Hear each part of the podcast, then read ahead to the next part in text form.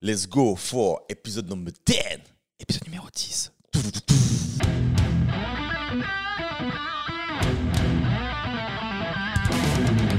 Bonjour tout le monde et bienvenue dans ce nouvel épisode du podcast dont tu es le héros, le podcast où je fais connaissance avec des inconnus et qui me permet de prétexte pour raconter ma vie. Salut les amis, j'espère que vous allez bien.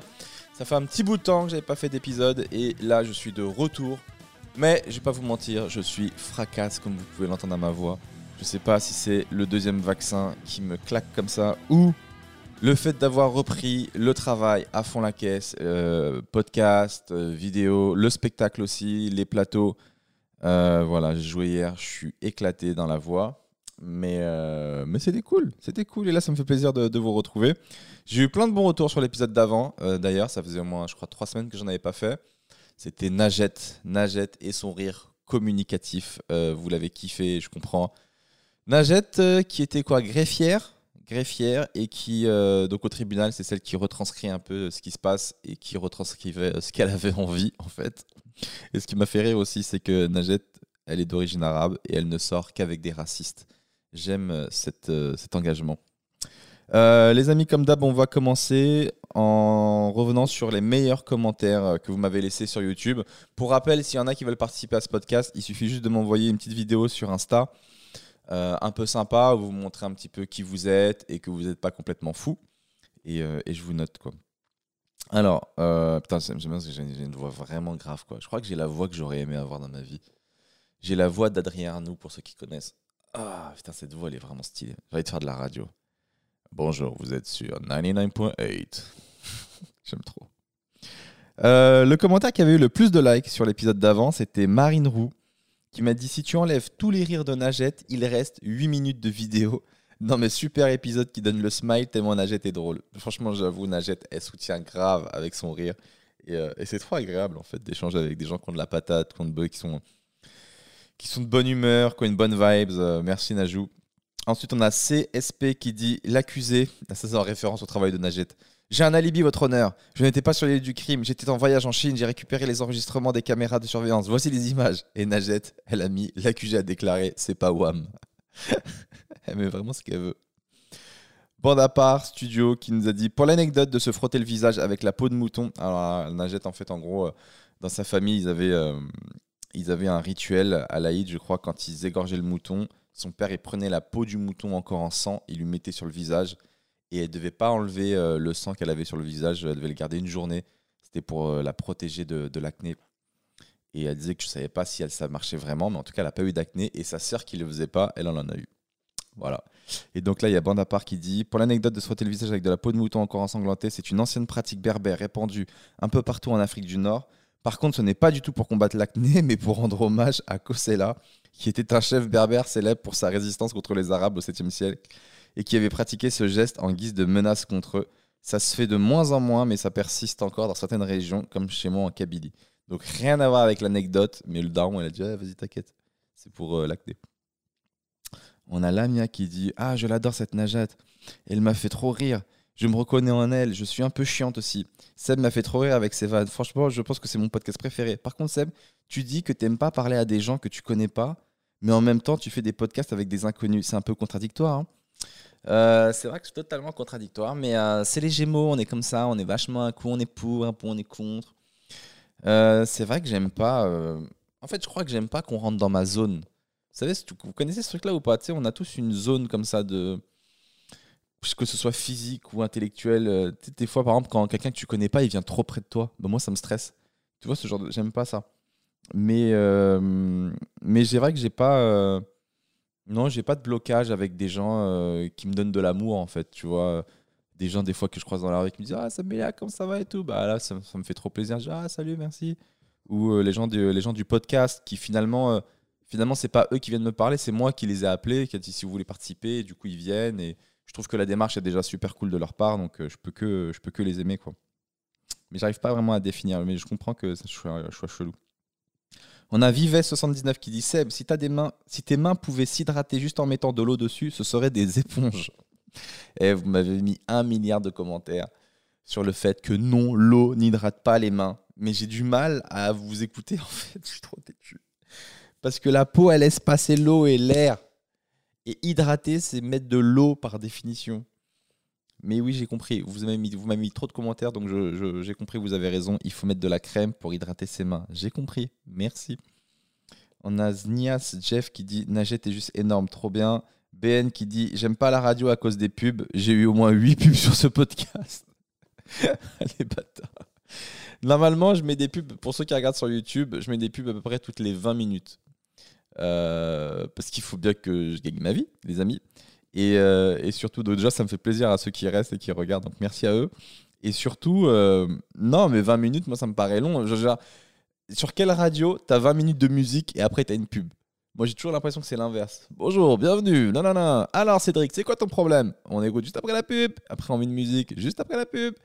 Ah non, y en a, je trouve qu'il y en a trop. Pour moi, c'est pas comparable. On a Benjamin Dolls qui dit, qui cite une citation Ce que j'aime pas, c'est quand certains disent non à cause des barrières sociales. Elles peuvent pas se sentir libres de dire oui. Ok, donc Seb, le féminisme par intérêt, juste pour Ken. c'est vrai que je disais que les meufs, des fois, elles ont envie de faire des trucs, mais elles peuvent pas parce qu'elles vont être jugées, tout machin. Donc elles disent non. Et euh, écoute, chacun sa raison d'être féministe, hein, les gars. On a Icaru78 qui dit pour l'Eurovision, finalement, l'italien, il n'a pas pris la drogue. En tout cas, c'est ce que dit son test. On est juste passé pour des rageux devant toute l'Europe. Oui, c'était en référence à l'italien euh, qui a gagné euh, l'Eurovision. Et à un moment donné, il y a ce, plan où on a vraiment l'impression qu'il sniffe quelque chose sur la table. Et lui, il dit qu'il ramassait des bouts de verre sur le sol. Ouais, ouais, ouais, ouais. On a envie de le voir, hein, son test. hein. Après, ça fait rageux de dire ça. On a Hélène Erivo qui dit J'ai passé un super moment en nagette, est une femme extra entière, une bonne humeur qui m'a fait beaucoup de bien. Seb, moi aussi, on me dit associable, pourtant je déteste pas les gens. J'aime pas sortir quand il y a du monde, du coup, je passe pour une fille spéciale. Tu dis que tu fais un gros travail pour améliorer ton côté associable. Comment tu fais? J'adore tes podcasts. Euh, comment je fais pour travailler mon côté associable? C'est simple, je regarde comment font les autres et je fais pareil. C'est une technique euh, du caméléon. Euh, voilà, c'est tout. hein. Je, fais, des efforts, je m'adapte, je fais des sourires. Il faut faire beaucoup de sourires dans la vie, les gens ils te le rendent bien. Donc je fais plus de sourires. Des fois il y a des sourires gênés qui me gênent encore plus d'ailleurs. Vous allez là-bas, moi aussi. voilà, ce genre de sourire-là. T'apprends à faire ça. Et puis, euh, et puis voilà, quoi, c'est tout. hein. Puis tu fais comme tout le monde. On a Karine THS qui dit Coucou de ta page fan Facebook, que Christelle et Kat, super podcast, j'ai bien rigolé. Sexify, t'as besoin d'infos? Najette, bonne cliente, bon humour et un bon échange entre vous deux. C'est bon de kiff. Salut les filles, je vous embrasse. C'est les filles qui gèrent euh, une page euh, Facebook, un groupe Facebook fan de moi. Et du coup, elles sont deux et avec moi, on est trois. Et euh, il y a une super ambiance dans ce groupe. Donc merci les filles, je vous embrasse. Même si j'ai une galère avec Facebook en ce moment, putain, ils me rendent fou. Ils m'ont bloqué ma page Facebook parce qu'ils disent que je mets du contenu qui est non original, qui ne m'appartient pas, alors que c'est que des extraits de mes spectacles et de mes podcasts. Euh, si vous connaissez des gens chez Facebook. Mademoiselle, moi qui dit Salut Seb, merci pour les podcasts, je prends plaisir à les écouter tout en vaquant à mes occupations. J'aurais voulu savoir si tu postes absolument toutes tes discussions podcasts ou y en a-t-il que tu aurais décidé de ne pas publier sur YouTube parce que tu, ça rendait pas assez bien ou parce que l'héroïne était problématique? Franchement, non, mademoiselle, pour le moment, depuis le début, j'ai tout posté. Tout le monde est cool. Je suis trop content. Sauf des fois, j'ai coupé quand il y avait des pauses pipi. Mais euh, classique. Mais sinon, non. On a Oh la coquette qui dit Oh, mais qu'est-ce que je rigole en travaillant Je fous de la résine partout à force de glousser et de bouffer de rire sans cesse. Et là, une pub. Mais de qui donc? C'est Melia Self. Ta pub sur la Croix-Rouge et signal. Le timing parfait. Ah ouais, j'avoue, mec, je mets des pubs dans mes vidéos et c'est des pubs de WAM. C'est pas abusé, c'est Inception, le gars. Je suis partout. Je voulais juste te dire que j'adore ce format, vraiment continue. Et à chaque fois, tes invités sont insane. Je leur demande merci d'égayer mes journées. Et ben, merci la coquette. Ça sert vraiment à ça, ce, ce podcast. À vous, euh, à vous occuper quand vous vous faites chier. Ou quand vous travaillez ou faites votre jogging. On a Ous Ous qui dit Seb, c'est le seul mec célibataire depuis la découverte de l'Amérique, mais il donne des avis et conseils sur l'éducation de l'enfant et son manque de confiance. Ha ha. J'aime trop cette expression. Le mec, il est célibataire depuis la découverte de l'Amérique. Euh, bah non, en fait, hein, je suis pas célibataire euh, depuis la découverte de l'Amérique, figure-toi. Et, euh, et effectivement, j'ai pas d'enfant, mais euh, j'ai été un enfant moi-même, donc je sais euh, ce qu'il faut pas faire. Je sais pas ce qu'il faut faire, mais en tout cas, euh, je sais ce qu'il faut pas faire, je pense. On a Lilian qui dit se faire livrer, c'est encourager l'esclavage moderne, parce que je crois qu'on a dû parler de des livres des trucs comme ça, Uber Eats. Et je trouve que c'est vraiment un mauvais exemple qu'on envoie à nos enfants. de ne même pas prendre le temps de faire ses courses par flemme. Ok, donc je parle de, la livraison au champ. Alors Lilian, euh, moi je trouve que se faire livrer, ce n'est pas de l'esclavage moderne. Je pense que l'esclavage, c'était bien pire que ça. Je pense que les livreurs, ils ont des contrats de travail, ils sont payés, ils sont libres, ils se font pas fouetter ni jeter d'un bateau. Euh, moi, ce genre, de comparaison, ça me fait vraiment... Euh, ouais, je trouve ça un peu abusé. Ça me fait penser aux anti-vaccins qui comparent le pass sanitaire à des heures bien plus graves avec l'étoile jaune et tout. Franchement, euh, vous abusez, quoi. Ça n'a rien à voir. Je vous jure, ça n'a rien à voir. Et puis, je pense, après, moi, c'est mon avis, mais je pense qu'il faut vivre avec son temps. Passer trois heures euh, à Auchan à sélectionner des haricots et à faire la queue et tout, à tout poser sur un tapis roulant, à tout remettre dans le caddie, à tout remettre dans la voiture, à tout remettre dans l'appartement. Non, c'est une galère. Donc, euh, je préfère payer 20 euros en plus et on me livre tout chez moi direct. C'est un choix. Hein. J'ai décidé d'économiser du temps de vie. On a Chabot Solène qui dit Gros fou rire pour le passage de présentation de Madame Couscous, trop drôle et en même temps trop drôle la personne concernée. Ça me rappelle d'avoir rencontré la nouvelle copine de l'ex d'un pote. Ouais, c'est compliqué. La pote en question me l'a présentée en tant que Samoussa au lieu de Samira, car elle avait aussi des origines. J'ai vu lapsus raciste.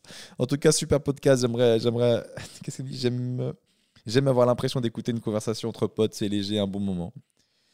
Et on a Vincent Guillot, alors lui il m'a tué, un mec qui m'a dit T'as essayé les shampoings secs pour les cheveux?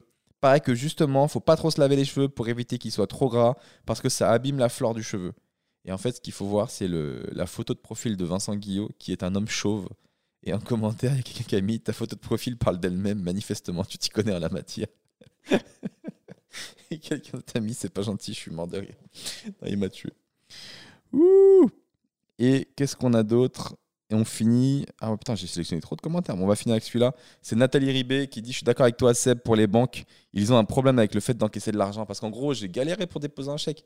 On m'a fait revenir trois fois pour déposer un chèque. J'ai dit Mais attends, je dois me battre pour mettre de l'argent chez vous. Et, euh, et, elle a dit qu'après le décès de mon papa, il est mort, entre parenthèses. j'ai reçu l'héritage sur mon compte. Je n'en avais pas parlé à ma banquière. Du coup, elle m'a appelé me disant qu'il fallait que je justifie la raison de cette rentrée d'argent. Je lui ai répondu que j'étais embêté car je doutais que le baron de la drogue pour lequel je travaille ne veuille me faire une attestation. Tu me crois qu'il y a eu un gros blanc au téléphone? Pas un mot, pas une répartie, pas un rire. Les banquiers n'ont pas d'humour. Franchement, ils abusent. Putain, c'est tellement drôle.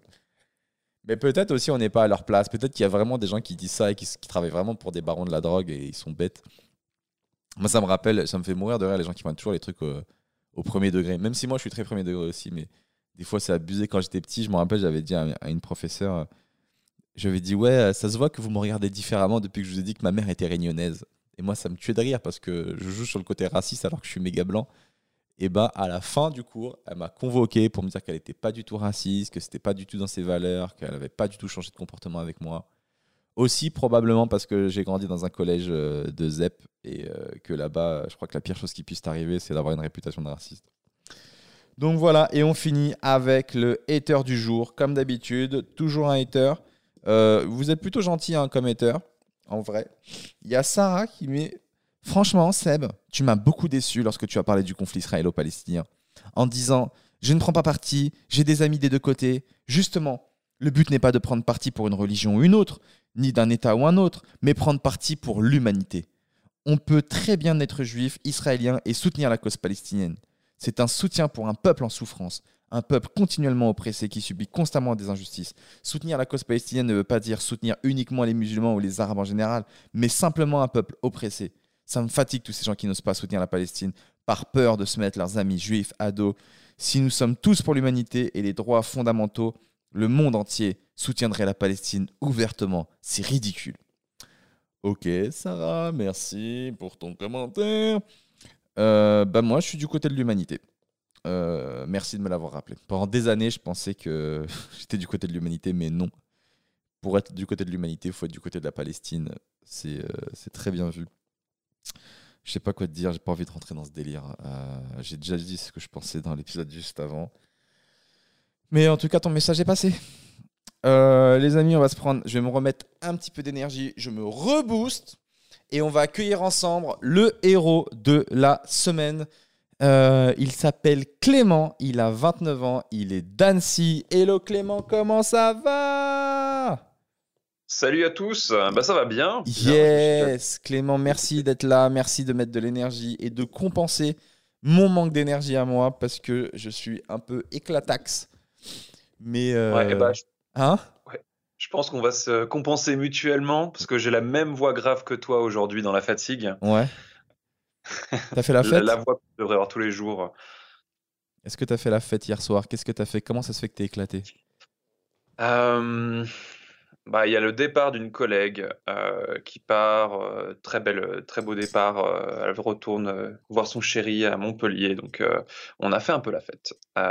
petit beer pong avec le patron, très très drôle Ouais. et bien sympa. Mais du coup, c'est vrai que la petite voix grave du matin Ouais. et qui m'a gardé l'après-midi, assez raide. mais elle est pas cool cette voix en vrai. Franchement, je la trouve stylée, moi. Si je pouvais la garder définitivement, je kifferais, je pense. Elle donne un côté très masculin, je trouve. Hmm. C'est chouette, c'est vraiment chouette. Elle me donne de la testo. Euh, juste un truc, c'est quoi le beer pong? Ah, euh, le beer pong, c'est un, bah, un jeu à boire. faut imaginer un mélange entre euh, du ping-pong et des bières, tout simplement. En fait, tu as une, grande, une longue table avec des gobelets de chaque côté. Et il faut que bah, les équipes lancent dans les gobelets des autres qui doivent boire leur bière. Je suis fasciné par l'imagination des, des C'est un sport qui fédéré, en plus, si je dis pas de bêtises. mais c'est pas un sport. C'est un jeu, c'est pas un sport. Oui, ouais, c'est un débat. C'est un jeu. À partir du moment où tu dois boire de l'alcool, je crois que tu es en contradiction avec les, les, valeurs du sport. Ah bah, faut, faut, faut, regarder un peu les lives des, euh, des championnats. Euh, c'est vrai que. Bon, ils, font pas de tests sur le dopage euh, là-dedans quand même. Bizarre, bizarrement. au bout de 3-4 parties en général.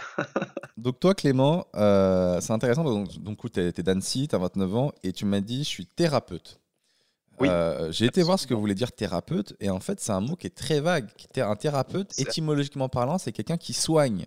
Mais on ne sait pas quoi, on ne sait pas quelle formation, parce que si tu avais fait des études de médecine, ben, tu dirais que tu es médecin, mais thérapeute. Eh ben, c'est vrai que ça veut tout et rien dire. Hein. C'est vrai que c'est un, un fourre-tout euh, comme mot. Et euh, bah, tu résumes quand même assez bien. C'est quelqu'un qui va essayer de soigner. Euh, après, pour, euh, pour résumer simplement, je travaille, je fais des médecines alternatives, médecine douce. Euh, je travaille ah. avec des méthodes qui sont pas médicales. D'accord, pour le coup, intéressant. qui sont plus, tu sais, dans, dans, dans, des époques, même encore aujourd'hui, mais ça se faisait beaucoup plus à l'époque. On faisait appel à des rebouteux ou des guérisseurs. Mais c'est incroyable ce que tu me dis parce que franchement, ce, ce genre de truc me fascine. J'arrive jamais à savoir est-ce que ça marche vraiment ou est-ce que c'est de l'arnaque. Eh ben, on va pouvoir en euh, parler. Mais bien sûr. que les deux existent. Tu penses que c'est de l'arnaque? Euh, C'est marrant que tu dis ça. Moi, je pense que c'est un peu de l'arnaque. Non, non. Mais en fait, c'est comme tout, c'est qu'on on parle d'un milieu, donc euh, la thérapie, où il y a des gens qui souffrent. Et là où il y a des gens qui souffrent, il y a forcément des gens pour en profiter. Ah putain.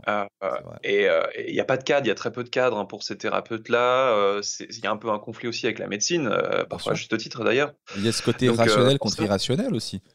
Oui, il y, a, un besoin, il y a des gens qui ont besoin d'être aidés, qui sont dans des situations parfois désespérantes, et, euh, et forcément, il y a des gens qui vont en profiter. Donc, euh, il y a des charlatans, il y a des gens qui vont complètement abuser, euh, faire des fausses promesses pour mettre des produits miracles, mais ça se fait dans tout. Hein. Quand on voit en pharmaceutique, on voit là, par exemple, tous les gens qui ont perdu l'odorat, des choses comme ça, tu vois plein de produits miracles pour retrouver, enfin, c'est... Mmh.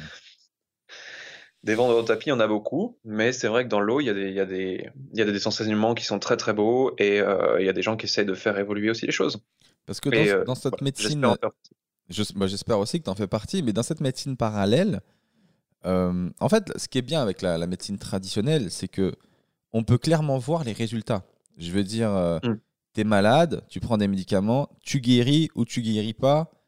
Voilà. Mais alors, avec les médecines un peu parallèles, euh, j'ai l'impression que les résultats sont moins flagrants. Alors, ça va dépendre de ce que tu travailles en fait. C'est vrai que moi, je suis quand même euh, plus axé sur le, physique.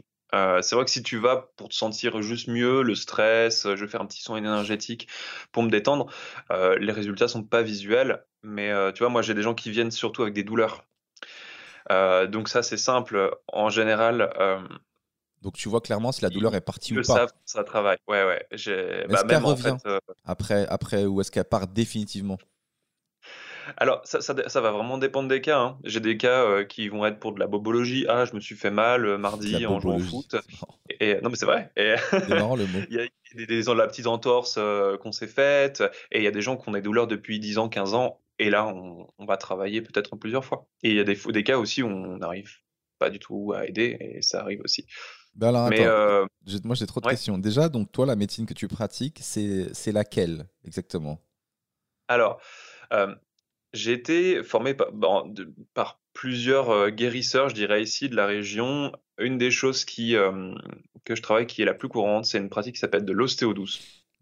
A été enseignée par un monsieur qui s'appelle Jacques Hiroux, qui est décédé aujourd'hui d'ailleurs. Euh, mais c'est une forme de travail sur le physique qui est sans manipulation.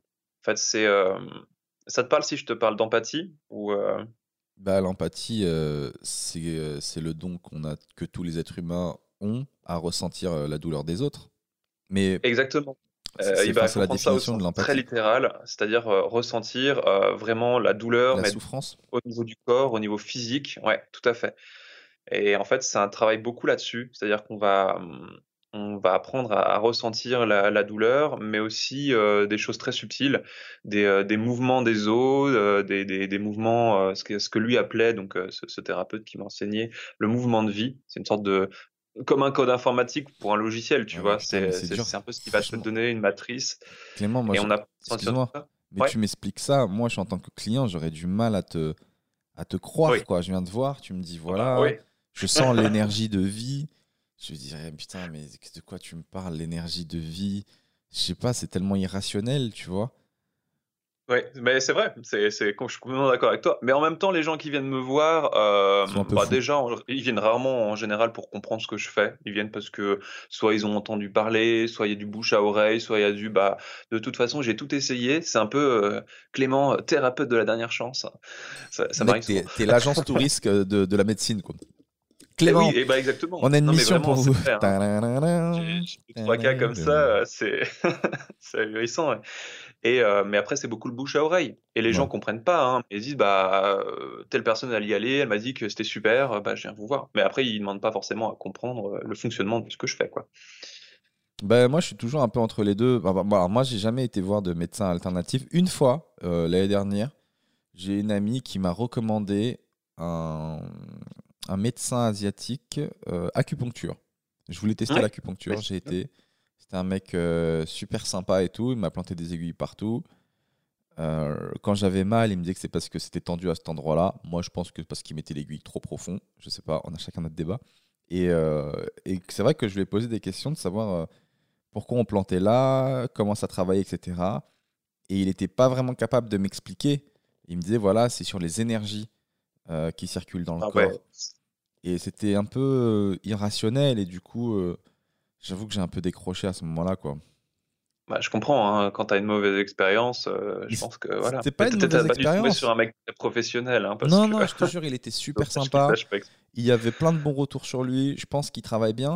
C'est juste moi qui ai un peu décroché. Si tu n'arrives pas à m'expliquer scientifiquement euh, sur quoi tu travailles, si tu me dis, voilà, c'est plus sur du ressenti, sur de l'énergie, euh, ça se trouve, c'est vrai. Mais j'ai un peu plus de mal à, à- à accrocher. euh, je sais pas, j'ai besoin de- d'explications rationnelles en fait. Ah ce que, ce que je comprends. Ça, je suis issu d'un, d'un, à la base d'un milieu très scientifique et euh, j'essaye, je dis bien j'essaye parce qu'on peut pas toujours, euh, d'aborder tout ce que je fais avec euh, une rigueur scientifique pour pouvoir l'expliquer. Je pourrais là, mais il faudrait un petit peu de temps. Euh, je pense qu'on part sur un podcast de plusieurs heures. Mais c'est vrai que tu as, une formation scientifique. Donc, comment on en arrive d'un mec qui fait un bac S à quelqu'un qui gère les énergies des autres, des choses qu'on peut pas du tout expliquer, qui n'a pas été prouvé et, euh, et qui gagne sa vie comme ça Mais en même temps, c'est pas mal. Bah, le, le parcours, il a été. euh, il s'est fait vraiment en plusieurs étapes, c'est-à-dire que donc après, euh, après mes études scientifiques, du coup, j'étais déjà très très intéressé par, euh, par, par ça et je partais vraiment dans l'idée de faire médecine. Je, me- je me suis un peu changé d'avis et je suis parti euh, changer de région un petit peu et j'ai étudié dans tout ce qui était laboratoire. euh, de base, laboratoire toi, tu voulais, aider tu voulais euh, soigner les gens, parce que tu étais parti sur Toujours. la médecine, quoi qu'il arrive. Ouais, toujours. D'une manière ou d'une autre, c'est vraiment ce qui m'a m'a toujours intéressé. euh, voilà, toujours cet appel vraiment euh, là-dedans. ouais. Et, euh, Et du coup, et comment ouais, Ouais, tu t'es orienté vers cette, vers cette. euh, Comment tu as découvert tes pouvoirs déjà J'ai envie de te dire, Spider-Man. je suis rentré dans une chambre à rayon gamma et euh, Comment tu as découvert que ta main elle pouvait enlever la douleur des gens si tu la si tu touchais ou si tu passais au-dessus? C'est pas tant des super pouvoirs, c'est-à-dire que si tu veux, il y a eu deux trois épisodes quand même assez durs dans ma vie sur ces périodes-là, en même temps que je faisais des études de laboratoire. Et, et du coup, je, je, me suis tourné vers des, des professionnels qui faisaient de l'hypnose. Ouais. Chez moi, et qui m'ont enseigné notamment l'auto-hypnose. Alors, pour ceux qui connaissent pas, l'auto-hypnose, c'est une pratique de l'hypnose, mais que tu vas travailler un petit peu comme une méditation. Donc, après, tu vas pouvoir la pratiquer tout seul chez toi et vraiment t'aider à gérer les émotions, à travailler un peu, faire le tri de tout ce qui se passe dans ta tête. Passé, présent, enfin, voilà. Et, et sans passant, vraiment, j'y ai passé des heures et des heures parce que, voilà, période difficile. Ouais. Et, et c'est là où j'ai commencé à ressentir des choses du magnétisme, tu vois, des, vraiment des mains qui vibrent, ce genre de choses. voilà, on est loin de, de, de guérison. Ouais. Pardon? Non, j'ai dit une connerie. Peut-être t'étais en manque de sucre. mais alors, la main il a des pouvoirs. bah, le, moi, j'étais très cartésien, hein, donc euh, j'ai pas du tout tiré cette conclusion au, départ. Euh, c'est bizarre. Euh, et du coup, je me suis tourné vers la personne qui m'avait enseigné ça en disant est-ce que c'est pas une réaction Tu sais, quand tu es euh, sous hypnose, des fois, tu as des mouvements du corps, tu vois, les nerfs. Ouais, bien sûr, il y, a plein de choses qui se passent. Et moi, ma, mon interrogation, elle, s'est basée là-dessus. Et il m'a dit Ah, bah attends, Clément, non, non, je pense que c'est du magnétisme. Et c'est lui qui m'a conseillé des lectures, euh, pas mal de, de, récits justement là-dessus, parce que bon, c'était pas son domaine, mais il connaissait quand même un peu le sujet, et notamment des, bah, des bons auteurs, voilà, des auteurs très, très scientifiques aussi, qui ont étudié ça, qui ont tenté de le prouver, etc. Et du coup, j'ai étudié ça en parallèle euh, du laboratoire, et en même temps que du coup j'étudiais ça, je me rendais compte que le laboratoire, euh, ça me plaisait, mais en fait, les choses pour lesquelles j'avais travaillé, ça me plaisait pas du tout. Le discours, en fait, que, que je recevais par des grandes entreprises que je ne vais pas donner de nom, évidemment, euh, m'a vraiment fait peur. Et, euh, et, moi, j'avais vraiment la, la, naïveté de vouloir aider les gens. Et, euh, et du coup, j'ai parlé avec un monsieur qui était chercheur, notamment dans le génétique, enfin, vraiment pareil, hein, qui travaille sur des projets sur le cancer, le sida, et dit, tu sais, 100% des gens qui travaillent là-dedans ont pour volonté d'aider les gens, mais euh, ils le font pas vraiment. Bah, c'est jamais, c'est jamais la réalité en fait. Euh, c'est parce qu'il y a des obligations, il y a des rapports, il y a des enjeux euh, financiers aussi. Et, et, du coup, bah, j'ai pris du temps après mes études. Je suis quand même allé au bout et je me dis, bah, je, je, vais apprendre, je vais, je vais voir s'il n'y a pas, pareil, la rigueur scientifique. Je savais pas si je croyais en ce que je, je lisais, mais je me suis dit, ok, bah, va voir. Et t'es parti voir ton vieux maître qui t'a enseigné. Et eh ben c'est là où oui. C'est le premier, la première personne. Euh, bah, d'ailleurs, c'est cette, euh, ce, ce, médecin hypnothérapeute qui, euh, qui me l'a conseillé, qui m'a dit, bah, ce monsieur-là, nous on allait le voir et tout ça pour pour bah, pour son fils. Et bah, c'est très bien. C'est vraiment quelqu'un qui, qui fait des belles choses et qui a un grand cœur. Du coup, je confirme. Et du coup, je me suis formé à lui. ce monsieur... je venais de J'étais un gamin. Clément, ce monsieur qui t'a qui t'a formé du coup on est vraiment dans une scène de film là. Comment tu fais? Tu vas le voir, tu dis euh, enseignez-moi votre art. non, c'est un monsieur qui, avait son cabinet, qui pratique, mais qui propose des formations, c'est-à-dire qu'une fois par an, euh, tu as une, euh, je dirais une quarantaine de personnes qui peuvent s'inscrire. Ah. et tu l'appelles, tu dis moi je suis intéressé, mais je j'ai jamais fait de thérapie, je suis pas médecin, je suis pas machin, est-ce que est-ce que c'est possible? Et en fait, bah, il m'a dit fais le premier séminaire, tu vois si ça te plaît, etc., etc. Et ça a été super. Et, et au début j'étais complètement largué, j'avais 10 ans de moins que tout le monde, c'était principalement des médecins, des kinés, des ostéos qui venaient découvrir d'autres choses. Et moi, il y avait aussi dans le lot des électriciens, des gens qui faisaient une, euh, reformation professionnelle, mais je, et je, savais toujours pas vraiment si j'y croyais. Il m'a fallu plusieurs années à travailler vraiment sur moi, à être curieux, à me dire ok, bah, je vais pousser le truc un peu loin. Je ne sens pas moi ce que les gens ressentent. Euh, c'est pour ça que j'ai pas découvert de super pouvoir comme ça. J'ai compris en fait qu'il existait des choses et je me suis fait le pari d'aller jusqu'au bout. Et à quel moment tu t'es dit là j'ai vraiment quelque chose, là c'est sûr j'ai un truc? Euh... T'as fait remarcher un gars? Oui. Ah ouais euh, au sens, Mais non. Et ça a été vraiment le déclenchement, c'est que. Ah, j'avoue, si tu fais euh, ça, j'avoue, j'y crois. si un marche. Merci Clément. Ah, ça, c'est chaud le coup. la moelle épinière, on en reparle. Oh, putain. Euh, non, ça a été vraiment le déclencheur, c'est que cette personne. c'est scénario de film, attention. cette personne, Jacques Roux, qui nous a enseigné, quelqu'un qui était très cher pour moi, est, est décédé. Et, euh, et, il a vraiment une volonté, lui, c'était pas de créer des, des, thérapeutes, mais des chercheurs, des gens qui, voilà, qui veulent faire avancer les choses, etc., etc. Et il a été enterré le jour de mon anniversaire. Voilà. Surprise Joyeux anniversaire Wouh euh, C'était très poignant et, euh, et je sais pas, j'ai eu un élan. Je voulais vraiment pas que ses efforts soient, euh, soient perdus et tout ce qu'il nous avait enseigné à moi et à d'autres qui sont d'autres très grands thérapeutes. Hein. Et euh, finalement, ce que je, je voulais, moi, à titre personnel, pousser ce qu'il avait appris encore plus loin, en me disant, ok, mais il a ressenti ça, mais qu'est-ce que ça veut dire C'est très le scientifique encore à l'action. Mmh. Qu'est-ce que ça veut dire Qu'est-ce qu'on peut en faire Est-ce qu'il n'y a pas d'autres applications qu'on peut y trouver? Et j'ai commencé à travailler sur la moelle épinière, sur le système nerveux, avec une méthode qui, qui découle de son enseignement, mais qui sera plus tard ma méthode. Euh, et on a commencé à travailler sur des tétraplégiques.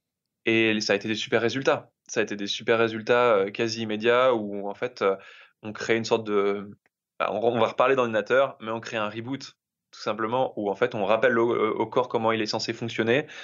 Euh, et, du coup, il se remet à envoyer un peu des messages nerveux. Mais comment tu fais? Alors, ok, tu, tu, tu, réapprends au corps à réenvoyer des messages nerveux et à réutiliser les nerfs qu'il avait oubliés, etc. Mais comment tu fais ça avec ton énergie?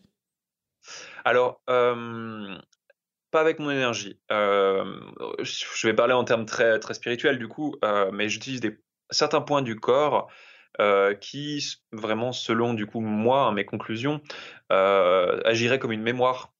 Comme s'il y avait des endroits du corps qui se souvenaient vraiment comment le on, a été créé, vraiment à l'origine, euh, comme un code barre où bah voilà, t'es comme ça, t'es censé fonctionner comme ça. Et après, la vie nous écarte de ce cheminement. Et, et pour moi, il y a certains points du corps qui gardent en, mémoire notre perfection de fonctionnement. Mais il n'y a que le cerveau qui a ça. Eh ben, pour moi, c'est ailleurs que dans le cerveau, pour le coup. Euh, et ce n'est pas une mémoire intellectuelle, si tu veux. C'est vraiment euh, une mémoire du corps, peut-être euh, même une mémoire cellulaire mmh. qu'on peut voir à ce niveau-là. Là-dessus, je n'ai pas le. Je n'ai pas pu. C'est pas quelque chose que je peux observer avec un microscope, tu vois. Donc, pour moi, c'est juste des, des, conclusions avec des preuves empiriques. C'est que je vois qu'en travaillant à cet endroit-là, ça marche. Et à partir de là, bon, bah. Et du coup, euh, tu m'as dit, tu as eu un de tes premiers. Euh, un de tes une rencontre qui t'a marqué, c'est ton premier patient tétraplégique, Olivier, oui. qui est devenu un ami et qui a été un tournant pour toi. Pourquoi ça a bah, été un tournant celui-là Parce que, tu vois, j'avais cette idée de travail dans les mains. Euh, en me disant ah punaise mais en travaillant comme ça on peut avoir quelque chose d'intéressant et quelques jours après donc par connaissance on me dit il y a Olivier qui est très intéressé par euh, les thérapies alternatives. Euh, est-ce que ça t'intéresserait de travailler sur lui? Je dis écoute, j'ai une nouvelle méthode, vraiment, euh, viens, on essaye. Au pire, ça peut te faire du bien, parce que c'est quelqu'un qui est tétraplégique, donc il a des tensions énormes au niveau, au niveau du dos de partout. Hein, tu vois, il est suivi par des kinés quasiment quotidiens. Donc voilà. Et je dis tu sais quoi, on essaye, on n'est pas là pour faire des miracles non plus, et, euh, et on verra. Et j'ai travaillé avec lui, je crois que c'était le 21 décembre, il y a 4 euh, ans. Ouais. Et, euh, et donc, je fais cette méthode, ce reboot, et trois, je crois que c'était du coup le, la, la, veille de Noël. il m'appelle en me disant Clément, j'ai des sensations dans le bras. Ah. c'était hyper léger, mais on parle de quelqu'un qui, la seule, le seul mouvement qu'il pouvait faire, c'était relever les, relever les épaules en contractant les trapèzes. D'accord. Donc, euh, il m'a dit j'ai des sensations d'encerclement dans le bras droit. J'étais là, ah, c'est génial, ça marche. C'est ok, il y a quelque chose. Alors, il y a certes, il y a des lésions hein, qui sont irréparables, mais ça marche. Euh, et, sur, le, en fait, sur le long terme. Ouais. Sur le long terme, du coup, est-ce qu'il a pu réutiliser son bras ou, ou faire d'autres choses? Alors, c'est ça, c'est que ça a été en cascade. En fait, on a travaillé une fois par mois. Et, euh, et, quasiment en un, ouais, moins d'un an, six mois, un an, on a réussi à récupérer quasiment la totalité du corps en termes de mouvement. C'est-à-dire qu'il y a des choses au niveau neurologique qui sont réparables, c'est-à-dire qu'il n'a pas toutes les sensations physiques. Quand on le touche, par exemple, il a du chaud-froid maintenant, mais euh, il a énormément d'articulations cassives, c'est-à-dire qu'il est encore en fauteuil roulant mais il arrive à bouger les pieds, il arrive à bouger les bras, il arrive à bouger les doigts, les mains, euh, il peut tout bouger quoi aujourd'hui. Donc il a pu entamer, je dirais, une, une phase de rééducation qui peut prendre des années, hein, vu son état, ça faisait 8 ans qu'il bougeait pas. Et eh, mais excuse-moi, euh. mais du coup, donc, en quasiment euh, un an de travail avec toi, il a, il a eu des sensations. Mais j'ai envie de dire, là-dedans, il y a deux équipes qui s'affrontent. Euh, d'un ah côté, il y a toi qui fais ce travail-là, et de l'autre côté, il y a toute une équipe de kinés et d'ostéos qui le, Eh qui oui. le rééduque aussi. Donc, Bah, ça. à qui attribuer le mérite de, euh, de ces six mois et, de- et du fait qu'il arrive à réutiliser ses mouvements? Est-ce que c'est toi ou est-ce que finalement c'est les ostéos qui lui ont bien replacé les trucs ou les kinés qui ont bien remassé les muscles, etc. C'est ça aussi, c'est toujours cette, cette zone de Je trouble en fait. euh, de... On peut se poser la question et euh, en vrai, pour moi, il y, a- il y a un véritable travail d'équipe parce que bah, du coup, forcément, je connais un peu euh, les thérapeutes qui ont travaillé ensemble et je sais qu'il y en a avec qui j'ai pu travailler qui sont des thérapeutes extraordinaires, vraiment, vraiment.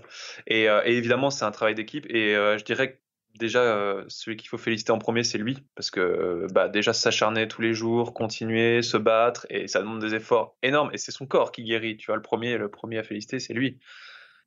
Mais euh, après, ah, c'est- dur, mais Moi j'aimerais bien qu'on fasse un test où on prend un Ouais, moi, tétraplégique avec toi. Non, pas, pas, moi, pas moi et toi. Franchement, j'adorerais. Un tétraplégique avec toi. Et il y a juste toi et lui qui bossaient pendant six mois, sans les kinés, sans les autres, pour que si jamais ça marche vraiment, on peut t'attribuer uniquement à toi et à ta méthode le mérite. Et comme ça, on prouverait euh, limite Mais scientifiquement, j'attends que ça. de manière cartésienne, que, que ça marche. quoi. Elles sont à combien bien tes séances? C'est cher ou pas? Non, non, je suis vraiment euh, le, le thérapeute le moins cher au monde. Je prends 50 euros pour une, pour une séance. Et, euh, et en général, je suis les personnes pendant deux semaines en plus à retravailler à distance euh, s'il faut. Donc, c'est vraiment. euh, En vrai, j'aimerais, trop essayer, hein, parce que je suis quelqu'un de curieux de nature et euh, Mais il faut. j'aimerais trop Alors, il faut euh, y a tester. beaucoup de gens qui me détestent hein, après avoir travaillé. Qui hein. te détestent. Ah ouais, littéralement. Merde, je sais pas si c'est une bonne chose. Ah. Euh, petit exemple qui est arrivé il y a pas très longtemps, un monsieur ancien rugbyman, Ouais. euh, adorable, hein, quelqu'un d'extra, un peu âgé, mais du coup qui a des gros problèmes euh, de, de maux de tête et d'autres soucis, bref. Et il a eu énormément de fractures de la mâchoire, sur le crâne. Et l'objectif, bah, pour alléger ces maux de tête, c'est bah, on va tout remettre en place. Donc on l'a fait. Et bon, je l'ai prévenu, hein, des fractures comme ça, C'est grave. quand ça, ça va bouger, ça va bouger et ça fait mal. Et euh, du coup, on a travaillé. Mais tu vois, sur le moment, c'est moi, tu sais, je travaille pas vraiment sur les articulations, je travaille sur ce qui se passe derrière. Et Mais du coup, le comment corps, tu fais pour, tra- temps. travailler, Clément? On entend quoi par quand tu, quand tu dis je travaille dessus Tu touches? Je crois que tu m'as dit que tu touchais pas la personne. Non, très très peu. À la rigueur, très très peu quand je travaille bizarre. sur un point ou deux, mais euh, genre euh, à peine le effleuré, tu vois. Si tu veux, bizarre. je, je ressens le mouvement d'une articulation, je remets, enfin, je remets, c'est très grossier ce que je veux dire, mais je remets le mouvement en place et après le corps va bouger de lui-même. Mais Si tu veux, comment tu remets le mouvement en place, Clément, si tu ne touches pas? Mon cerveau rationnel n'arrive pas à comprendre. C'est subtil, c'est comme euh, quelqu'un qui va travailler avec les énergies ou un coupeur de feu par exemple. Tu vois, un coupeur de feu, tu touches personne, mais tu arrives à, à créer une réaction dans le corps. Et ben là, c'est pareil. Euh, si tu veux, même euh, en, en quantique, on parle du principe que ne serait-ce que l'observation euh, de ce qui se passe déjà crée un changement. Hmm.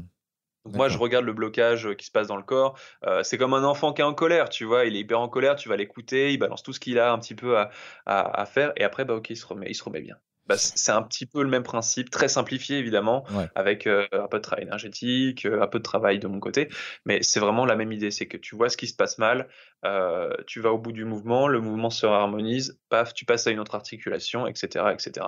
Et après, c'est le mouvement, voilà. Et Pour ce, cette rug- personne, par exemple. ce rugbyman, comment alors, il, il allait mieux après? Alors, c'est, petite anecdote assez drôle, c'est que euh, donc ça c'était dans un centre dans lequel je travaille, et au bout de 3-4 jours, euh, il revient parce qu'il connaissait euh, bien la personne qui gère ça, il dit hop, j'ai pas senti grand chose, voilà. Mais je lui dis, hein, écoute, ça peut prendre du temps, ça dépend des gens. Euh, j'ai pas senti grand chose, il n'y a pas de mouvement, les mots de tête n'ont pas changé. Bon, t'es un peu, un peu perplexe. Et deux jours après, horrible. Ah, tout a bougé. le- le- du coup, ça, ça faisait super mal sur les fractures. Ça, c'est, son corps qui bouge, tu vois. C'est pas moi Ouais. qui, qui, qui ai bougé son corps. Et en fait, ça s'est mis vraiment à se mettre en place à ce moment-là. Et il a eu très très mal. Et il est revenu me voir. Euh, Il est revenu me voir et il m'a dit Honnêtement, euh, hésité à revenir. Je vous ai détesté un petit moment. Mais par contre, il avait quasiment plus. Il m'a dit Ah. euh, mes beaux de tête ont baissé de 80%. Parce que c'était pas parfait, hein, tu vois. Il y Ouais. avait d'autres choses encore derrière qu'on a pu retravailler. Ouais. Mais vraiment, ces maux de tête ont pu euh, vraiment diminuer euh, énormément. Clément, euh, j'ai une question. Si jamais il y a des gens qui nous écoutent, par exemple, et qui ont envie de tester euh, un guérisseur comme toi ou une médecine alternative, est-ce que Oui. euh, tu peux nous donner des conseils pour savoir si la personne qu'on a en face de nous, est-ce qu'elle est vraiment douée ou est-ce que c'est un charlatan? Comment est-ce qu'on peut, nous, si on n'y connaît rien, savoir si on a en face de nous un vrai guérisseur ou pas? Est-ce qu'il y a des choses qui peuvent trahir la personne? Euh, Des petites astuces que tu pourrais nous donner Bien sûr. Euh, une des choses qui est les plus importantes, même moi, hein, quand je, parce que des fois j'ai besoin d'aide pour soigner, euh, et, et, j'ai beaucoup de mal à faire confiance à un thérapeute comme ça pour mon corps. Je suis, très, je suis quelqu'un qui a beaucoup de mal à, donner ma confiance de manière générale. Euh, et du coup, moi, en tout cas, mon mécanisme, c'est toujours me fier aussi à mon instinct. Une personne, pour, guérisseur pour moi, et c'est le meilleur conseil que je peux donner, c'est quelqu'un qui travaille avec son cœur. Vraiment. Guérisseur, c'est de l'amour inconditionnel. C'est quelqu'un que vous sentez qui est bourré d'ego, qui ouais mais moi je sais, euh, tu vois, qui se met un peu trop en mmh, avant. Euh, pour moi, c'est quelqu'un qui certes peut faire des choses intéressantes, mais euh, qui est peut-être aussi à côté de sa plaque et, qui va peut-être en, se mettant trop en avant faire des choses dans votre corps qui sera pas pas ce qu'il faut, pas juste en tout cas.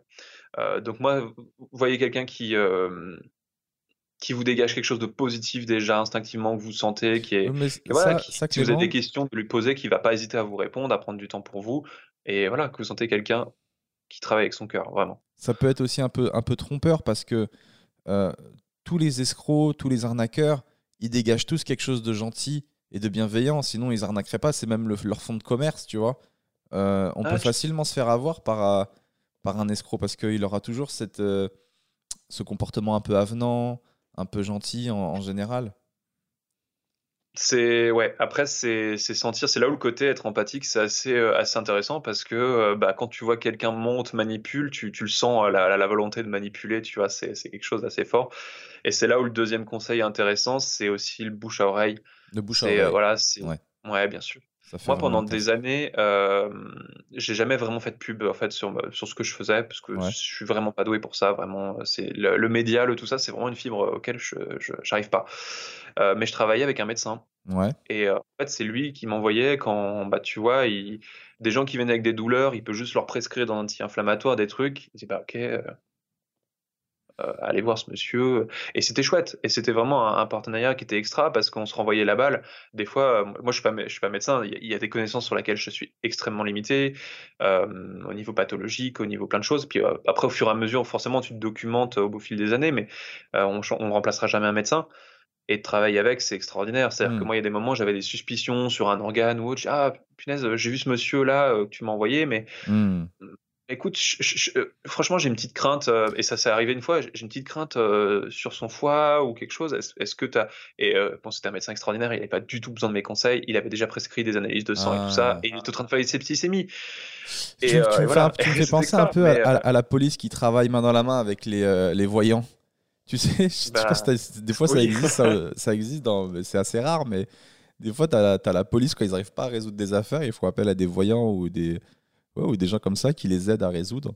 Et ça me fait un peu Mais penser ce serait beau, c'est humble en fait comme partenariat. C'est en fait il faudrait être capable de reconnaître euh, chacun ses limites et, euh, et, savoir en fait que bah voilà, euh, c'est en étant ensemble qu'on y arrivera le mieux.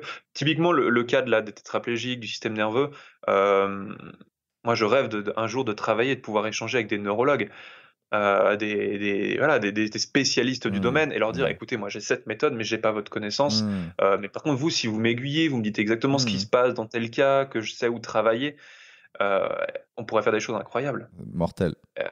mais mais c'est pas le cas. Aujourd'hui, c'est pas le cas et c'est très fermé parce qu'il y a beaucoup de charlatans aussi. Et voilà, comme tu disais, c'est dur aussi de, de, donner sa confiance. Il faut voir. Et tu vois, c'est vrai que bah, si toi aujourd'hui tu vois un tétraplégique qui remarche, bah, tu te poses des questions. Ouais mais ça, ça va se faire petit à petit, quoi. Ok, Clément. Ok, ok. Bah écoute, euh, c'est vachement intéressant ce que tu me dis. Euh, je, reviens sur euh, quelque chose. Tu m'as beaucoup parlé d'empathie. tu m'as dit que tu étais empathe. Moi, je crois que je suis un peu comme ça aussi, mais peut-être je me trompe. Est-ce qu'on peut en parler un peu plus? Avec plaisir. on entend quoi par empathe? Euh, tu l'as très bien défini en fait, la capacité à ressentir, euh, à ressentir en fait euh, globalement les émotions et d'autres choses. c'est ça. Après, c'est mon opinion, mais je pense qu'on l'est tous. moi, je pense, moi, je pense qu'on l'est tous aussi. Je pense que, je sais plus, j'avais lu un article où je sais plus, c'était un philosophe ou je sais pas quoi qui disait que c'était une des caractéristiques de de l'être humain en fait, de pouvoir mmh Mais en fait, non, je me dis que même un animal, il peut sentir si un autre animal est pas bien. euh. Je crois Ah bah c'est ouais, c'est des choses qui s'observent en plus dans la nature, euh, c'est des choses comme ça, vraiment, euh, c'est très beau. Mm. Mais je pense qu'on l'est tous, et après, c'est des natures, c'est-à-dire que je pense que euh, c'est bête, mais euh, quelqu'un qui va avoir déjà de manière euh, dans sa vie euh, être très tourné sur lui-même, en personnalité, hein, j'entends en caractère, quelqu'un de très égoïste, très narcissique, il y a peu de chances qu'il soit très empathique. Ouais. Parce que pour moi, c'est, euh, si tu veux être empathique, c'est juste euh, partir du principe qu'on est tous reliés d'une manière ou d'une autre. Euh, c'est là où on peut faire le pont avec la physique quantique, voir les atomes, comment ils sont reliés les uns entre les autres, sans pouvoir l'expliquer non plus encore.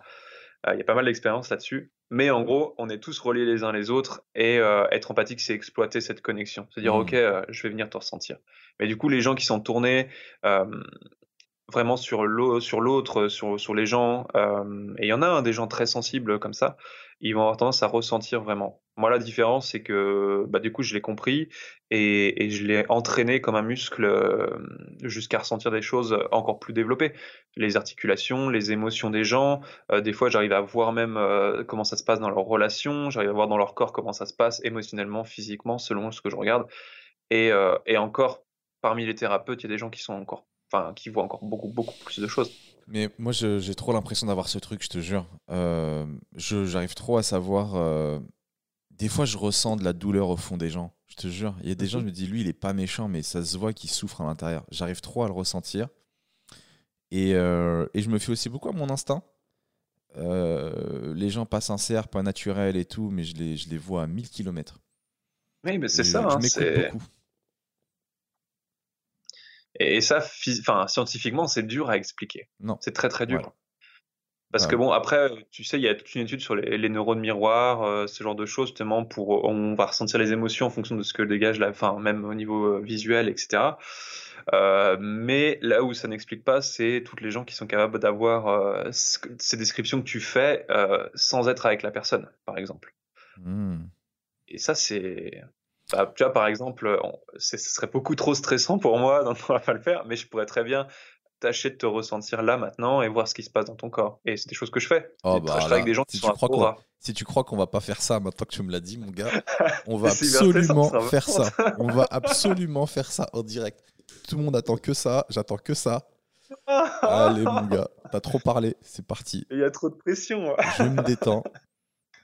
Mais de toute façon, il n'y a, y a- y a rien y a rien de spécial dans mon corps, alors euh, tu peux tenter. Ouais, alors c'est là où euh, être un bon thérapeute, c'est voir des choses que toi tu ne vois pas. Souvent c'est ça, hein, les gens, euh, t'as mal, mais euh, l'objectif c'est que si t'en avais parfaitement conscience, t'irais bien, tu vois. C'est un peu l'idée. Donc souvent, euh, même si ty- typiquement tu as une euh, douleur au genou, bah, le problème il vient peut-être pas du genou non plus. Clément, je suis totalement concentré et ouvert. Merde, Mes chakras sont ouverts. Et je ça va être très très dur avec ce humour. Vas-y, on se fait un petit test rapide, Clément. Mais euh, pas de Ouais, bien pression, sûr. on s'en- on s'en fout, il n'y a, y a rien, c'est juste pour le délire.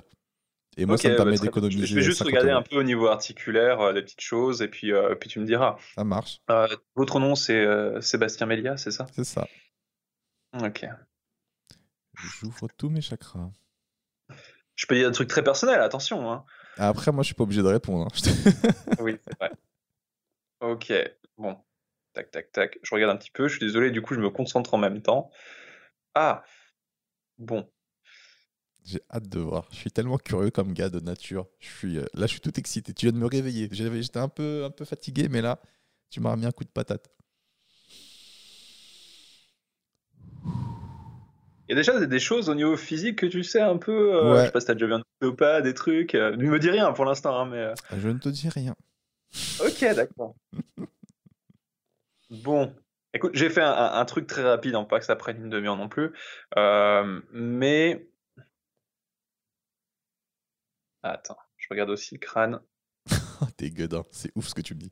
Je regarde un peu le crâne, bouge pas, je décale un petit peu le cerveau. C'est bon.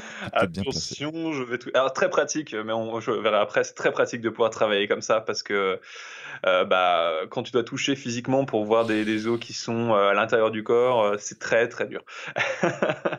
bon, alors deux petites choses que j'ai vues, hein, mais c'est les gros trucs du corps. toi, tu as des gros problèmes de bassin déjà pour commencer. difficile de s'en donner un visuel, mais si tu veux, tu as les hanches qui ont tendance à remonter des deux côtés et ça te fait des petits problèmes d'articulation au niveau euh, de l'articulation fémorale. T'as pas des petites douleurs sciatiques bien sympas de temps en temps? Alors, tu as totalement raison. Mais euh, est-ce que tu n'as pas pu voir ça sur mes scènes, sur, sur, euh, sur mes postures et tout attends, on, continue, on mais tu as totalement raison sur ce point-là. Bien joué, bien joué, bien joué. alors c'est léger, je sais même pas si ça va être diagnostiqué, mais peut-être, et ce serait beau que ce soit le cas. Tu as un, un cancer. J'aimerais vraiment avoir raison. tu vas mourir dans trois jours. non, mais tu as un début de. une, légère scoliose, si tu veux. Euh, c'est-à-dire que ton sacrum, il a une rotation. Euh, bah, tu vois, si tu t'imagines de derrière, elle tourne vers la droite. Et du coup, tu as la colonne qui suit et ça remonte jusqu'au crâne. C'est léger, hein, mais du coup, ça te fait pas mal de petites tensions.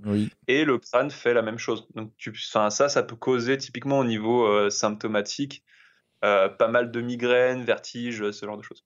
Eh ben, ça, c'est vrai. J'avais été voir un ostéo euh, qui m'a dit que je me tenais pas droit à cause de mes hanches et que du coup, j'avais une, légère, scoliose qui faisait que je penchais plus d'un côté et que du coup, mes muscles dans le dos, il y avait un côté qui travaillait plus, qui était toujours en tension. Et, euh, et, là, je suis en train de me muscler le dos euh, pour, pour plus avoir de douleur. tu prends rendez-vous, hein, on bosse. Hein. Non, c'est bon. moi, je suis là toujours à la recherche de clients. Ah bah moi, j'aurais pas perdu ma journée aujourd'hui. Et, si tu veux aller plus loin, et là on va toucher à de l'émotionnel. Allez, tente quelque chose, tente quelque chose. Vas-y, prends un risque. Euh, bon, ça, ça peut être un peu du jugement facile parce que tu es quelqu'un qui dégage beaucoup de ta personnalité et tu parles beaucoup de toi finalement en bah spectacle, donc chacun verra ce qu'il veut. Bien sûr. Euh, mais tu as la cage thoracique qui est bloquée. Alors, c'est, euh, ça peut être à cause aussi de, de, ce qui se passe au niveau de, des vertèbres, scoliose. mais là où c'est bloqué, en fait, c'est beaucoup devant. Donc, il y a une articulation qui s'appelle l'articulation de Louis qui est censée aider à ouvrir la cage thoracique.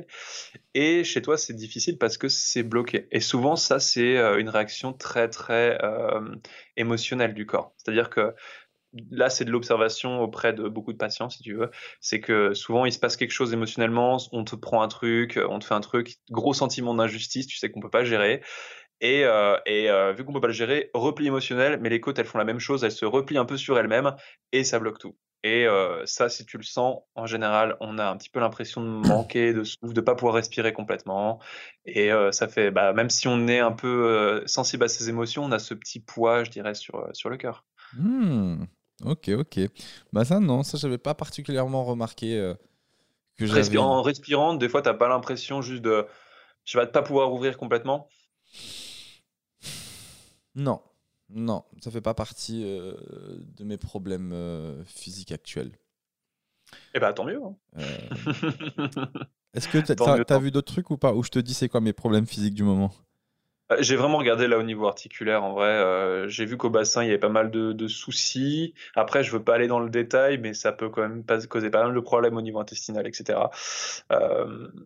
voilà. Après je suis pas allé trop loin. J'ai fait vraiment un truc rapide. Le truc qui me saoule c'est deux trucs un, j'ai des douleurs articulaires au niveau de ce poignet. J'ai un poignet où j'ai un peu mal.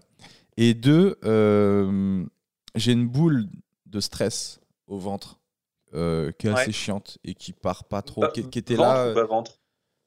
plutôt bas-ventre. Euh, c'est vraiment une boule de stress qui était venue il y a quasiment un an et demi après ma rupture et tout. J'avais ça tout le temps. J'avais des grosses angoisses en fait qui vraiment se traduisaient par vraiment. Je me levais le matin avec une boule au ventre et euh, ça part petit à petit, mais euh, pas trop. Ça revient encore quand même. J'ai toujours un stress qui revient avec cette boule au ventre euh, de hmm. temps en temps. Ça, c'est un peu chiant. Mais voilà. ça, ça, ça, se sent assez au niveau physique. C'est pour ça que moi, j'aurais mis sur le, sur le coup de, des intestins, parce que j'avais pas trop voulu regarder au niveau émotionnel. Donc, ouais, je suis resté vie privée tranquille. Mais ça se sent assez, assez fort, ouais, bas ventre, au niveau intestinal. Enfin, moi, j'aurais vraiment mis ça, parce que physiquement, ça se ressent, si tu veux. Ok. Clément, on va. Alors, avant de changer de sujet, parce qu'on a pas mal parlé mhm. de ton métier, etc., euh, juste un dernier truc qui m'intéressait, c'était, tu m'as dit, j'ai eu la chance de rencontrer des prêtres exorcistes, et c'est fascinant. Putain, Et, oui, c'est euh, vrai que j'ai vu ça. Je peux pas passer à côté de ça. Euh, comment t'as fait pour rencontrer des prêtres exorcistes et qu'est-ce que t'as Oh, vu merde. de ouf je me suis lancé. T'as vu des gens possédés? Euh, Joker Pourquoi tu veux pas parler de ça? Non, non, non, bien sûr, on va en parler, il n'y a pas de souci. Euh, putain, c'est ouf. Euh, pour faire la petite histoire, euh, je travaillais au début, je travaillais beaucoup avec des échanges de thérapeutes. C'est-à-dire que des petits groupes de thérapeutes, on va travailler les uns sur les autres, ça permet un peu de, de, de se faire la main, puis de s'entraider, puis de rencontrer des gens. C'est toujours agréable un peu dans ce milieu-là. Et, et j'ai rencontré une personne qui a deux enfants adoptifs Ouais. qui viennent de Madagascar et qui sont des jumeaux. Euh, il faut savoir que là-bas, les jumeaux, ils sont très. Enfin, il y, a- toute une culture autour et pas dans le bon sens. D'accord. Euh, du coup, c'était des gens sur qui on. Bah, tu vois, c'est bête, hein, mais dans les cultures même euh, amérindiennes, africaines, il y a beaucoup de rapports. euh, On peut parler de magie noire euh, au niveau culturel, plein de choses comme ça. Et, euh, et ces enfants avaient beaucoup de problèmes. Ils faisaient énormément de cauchemars, ils se sentaient mal tout le temps.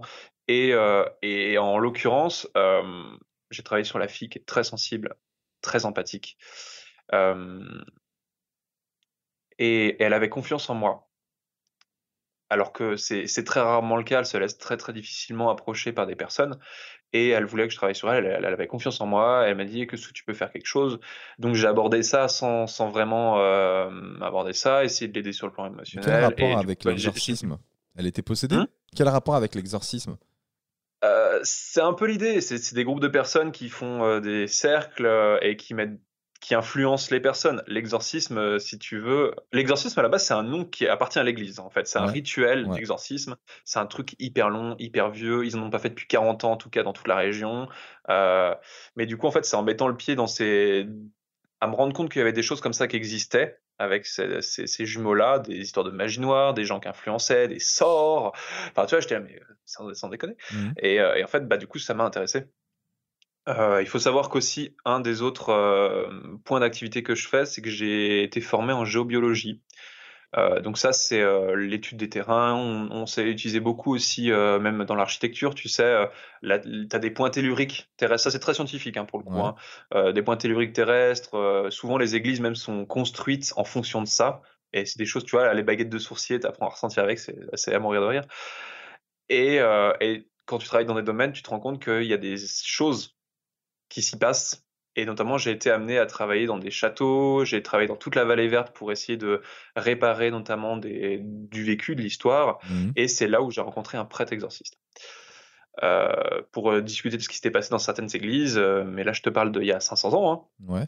Et, euh, et lui m'a expliqué un petit peu euh, le rapport, parce que lui, du coup, c'était le, le responsable, je dirais, dans la région des exorcismes et du, de la culture, de l'histoire. Et du coup, bon, lui, il aide énormément les gens euh, par téléphone aussi. C'est un- c'est c'est quelqu'un qui va être beaucoup dans l'écoute et dans Un le, dans le don. au téléphone. Passez-moi le possédé. Non, non, il- c'est un rituel qu'ils ont jamais, qu'ils font pas. euh, si tu veux, l'exorcisme, en gros, à moins que te, enfin vraiment, euh, enfin, faut imaginer un, un scénario de film euh, pour qu'il y ait vraiment lieu à un exorcisme euh, à l'église. C'est un truc qui m'a dit, mais on n'a pas pratiqué ça depuis 40 ans. Il a jamais vu vraiment de gens possédés de ouf, qui marchent à quatre pattes euh, sur le dos et tout. Alors lui, c'est quelqu'un de très chrétien, forcément, euh, Ah oui, c'est un peu la mais euh, il a vu des choses et euh, pour lui, il ressent le mal aussi. Ah, Euh, toujours, j'engage que sa parole, hein, je, je prêche Mm. rien du tout, mais il ressent le mal et parfois ça a plein de formes et des fois c'est très, tu sais, euh, ce que j'ai pu tirer en tout cas comme enseignement à travers ça, c'est que euh, c'est pas toujours des choses extrêmement choquants comme on peut voir au cinéma, un truc qui va t'égorger ou te vider de Des fois, c'est plus fin, quoi. Pour moi, il faut l'imaginer comme quelque chose qui va être près de toi en permanence pour te susurrer à l'oreille les pires choses en fait que t'as pas besoin d'entendre. Tu vois, euh, toutes tes faiblesses, euh, les choses qui vont te faire revenir sur tes Tu peurs. parles de ma mère. moche, t'es incapable, jamais personne t'aimera. Oui, c'est ma mère, voix là, depuis le début. Hein? Tu parles de ma mère, là, depuis le, depuis le début. On va t'exorciser de ta maman. Euh, oui, bah non, mais c'est pour moi c'est vraiment ça et euh, c'est de l'influence. C'est de l'influence et euh, et ça, en apprenant à être empathique, on peut le ressentir. C'est-à-dire qu'on peut sentir des comme voilà ces, ces intentions autour de toi, des choses qui vont chercher à, à te pousser et, euh, et des fois c'est juste pousser euh, au bord, je dirais, du précipice en fait. Euh, des gens qui vont avoir des, des failles et pouvoir tendance à être en colère, bah ça va être le petit plus qui va les faire craquer et, et aller peut-être dans le mauvais sens. Hmm. Euh, pour moi, moi, je le vois comme ça en tout cas. Et c'est plus subtil que ce qu'on pense, quoi. Pour moi, c'est beaucoup plus subtil qu'on que qu'on voit au cinéma. Après, il existe. Hein, moi, j'ai vraiment rencontré des cas très extrêmes.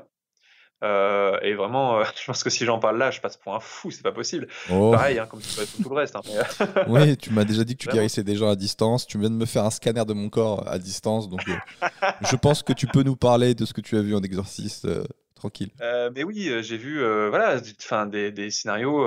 alors, anecdote très très drôle c'est que quand tu es amené à travailler sur des gens qui ont ce genre de choses, souvent, euh, c'est arrivé plusieurs fois en tout cas, que les personnes aient envie de m'insulter. ça, m'a toujours fait rire. Et, et, ils s'excusent. Ah, je suis désolé, mais j'avais envie de vous insulter tout le long de la séance. C'était plus fort que moi. Et, et, c'est là où, tu vois, quand je te parle d'influence, pour moi, c'est vraiment ça. C'est. Euh, et, voilà. Et après, des choses, je dirais, extrêmes que j'ai vues. Euh, une fois, je travaillais dans un château. C'était super intéressant. Et euh, en fait, ils essayaient de le vendre, tout simplement. Et, euh, et c'était impossible parce qu'en fait, les gens mettaient le pied, n'importe qui, hein, pas des gens très ouverts, forcément, ils mettaient le pied dedans, il fallait qu'ils ressortent, tu vois. C'était genre, ah, euh, oula, mon dieu, non. Impossible. C'est ouf. Moi, je suis vachement sensible aux énergies que dégagent les gens, déjà, de manière générale. et je me fie beaucoup à ça, et ça me, ça me, trompe, ça me trompe assez rarement. Mhm. Je me fie beaucoup aux énergies de ce que je ressens. Mais un truc qui m'avait marqué dans, dans, mon nouvel appart dans lequel je suis là actuellement, euh, c'est quand je suis rentré dedans, je me sentais bien. J'arrivais pas à l'expliquer, mais il dégageait quelque chose. Et pourtant, sur le papier, euh, c'était pas le meilleur appart. Euh, mais je sais pas, il y avait une bonne vibes, une odeur, une énergie qui se dégageait. Je me sentais bien et j'ai fait confiance à ce truc-là. Et là, pour le moment, je me sens bien dedans, donc j'espère que ça va continuer. Ah alors qu'à contrario, tu peux arriver dans des maisons où il y a eu, pas, sans parler de trucs euh, non plus fantastiques, hein, mais euh, où euh, il y a eu beaucoup de vécu, des histoires de famille difficiles, voilà, et, tu peux t'y sentir très mal. Hmm. Et ouais, c'est, voilà, ça mérite de se poser des questions, je dirais. Eh ben, ouais, Clément, on va changer de sujet parce qu'on a pas mal parlé de tout ça. on avait la séquence Dr Love, les amis, où je donne des conseils d'amour. mais en fait, Clément n'a pas besoin de moi car il va se marier bientôt. Félicitations, Clément. Bientôt le mariage. Merci beaucoup. Bientôt les enfants? Pardon? T'as déjà des enfants ou bientôt des enfants? Non, non, non, non, non. non, non. Est-ce que tu apprendras tout ça à tes enfants, tu penses?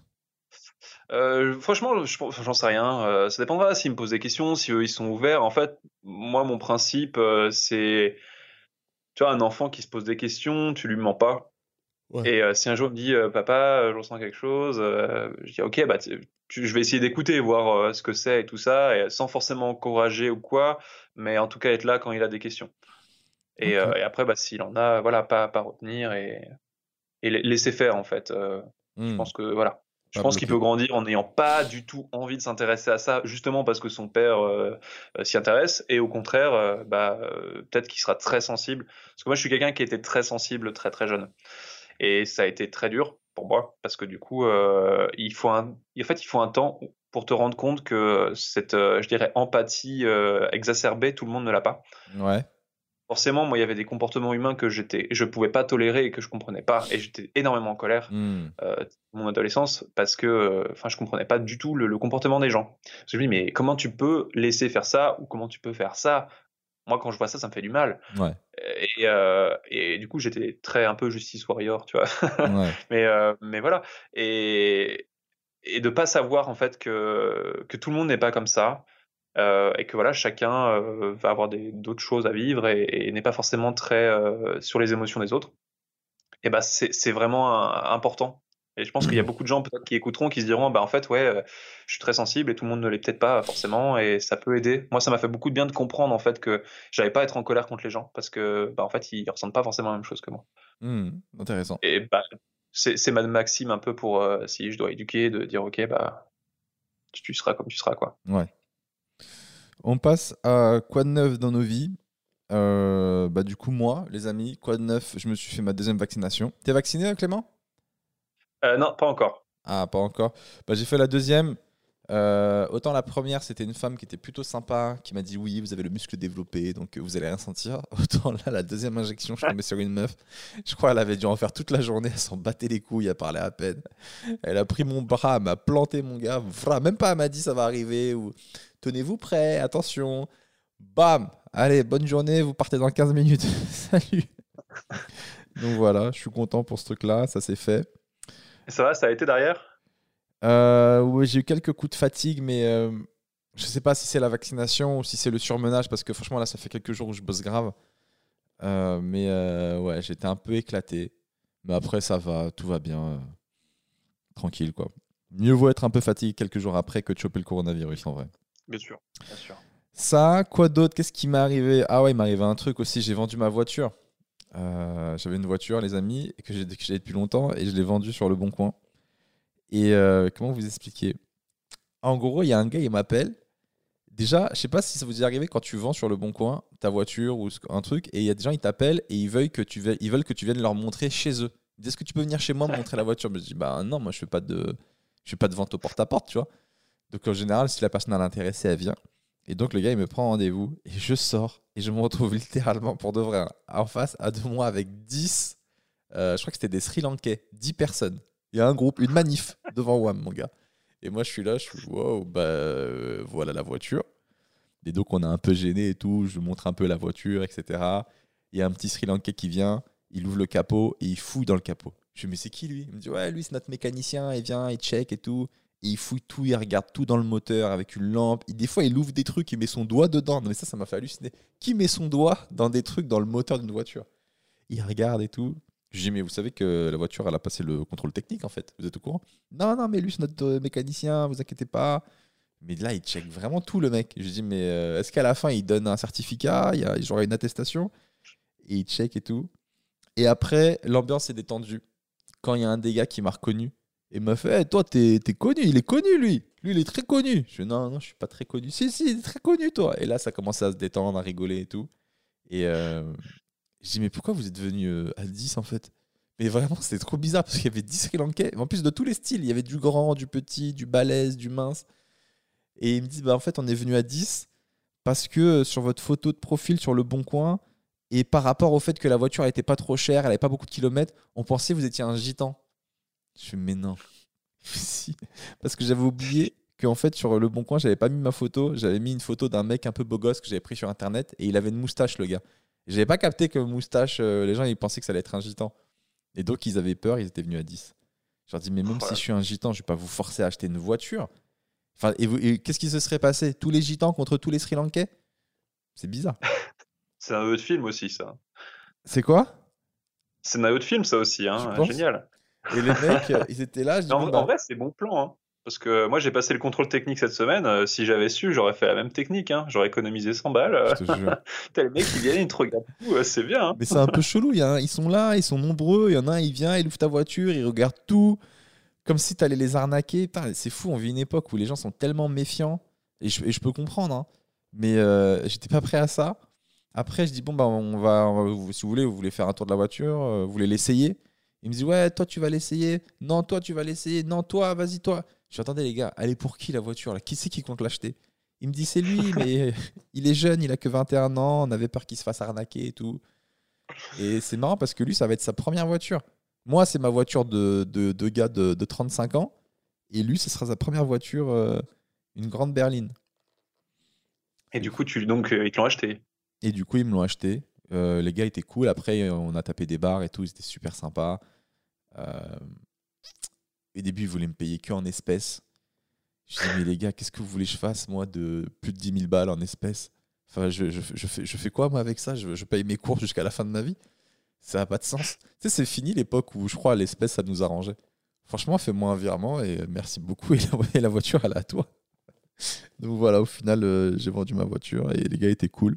Et c'est vrai que ça fait chelou quand tu descends et et t'as 10 gars qui t'attendent. Tu dis, wow, c'est une manif ou quoi? Ouais, puis euh, enfin, ça peut mal tourner aussi, tu vois. Moi, je vois 10 mecs qui débarquent. euh, je m'inquiète, quoi. Ouais, tu t'inquiètes. Ben, ça peut pas trop mal tourner parce que t'es pas en position de force. Donc tu peux rien faire de. Après, oui, ils Oui. peuvent peut-être oui, si, ils peuvent peut-être te menacer ou t'influencer ou t'impressionner pour baisser le prix, mais euh, Et c'est ça, c'est genre, non, on te la prend, mais ce sera 5000 balles. ouais. Tu fais quoi? Ouais. Après, moi, je suis pas le genre. euh, moi, je suis un peu fou. Je dis, bah non. À moi, je me rappelle, le gars était trop cool. Il me dit, bon, et là, le prix, c'est quoi? Je dis, c'est ça. Il me dit, qu'est-ce que tu peux faire comme effort?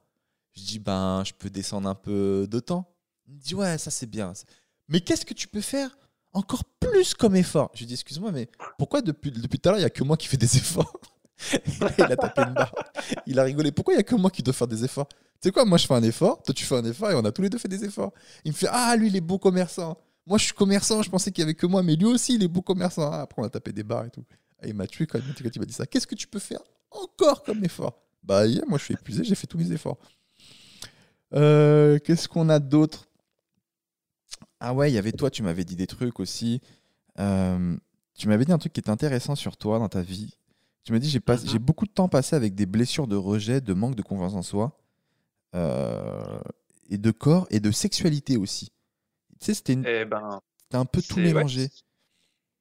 C'est un, grand sujet. Hein. Je pense qu'on on passe tous par là, euh, à plus ou moins euh, grande épreuve. Euh, mais bon, la chance que qu'on a quand on est thérapeute, c'est que si on veut pouvoir aider les autres, il faut déjà être bien avec soi-même. Ouais, Ah, Donc,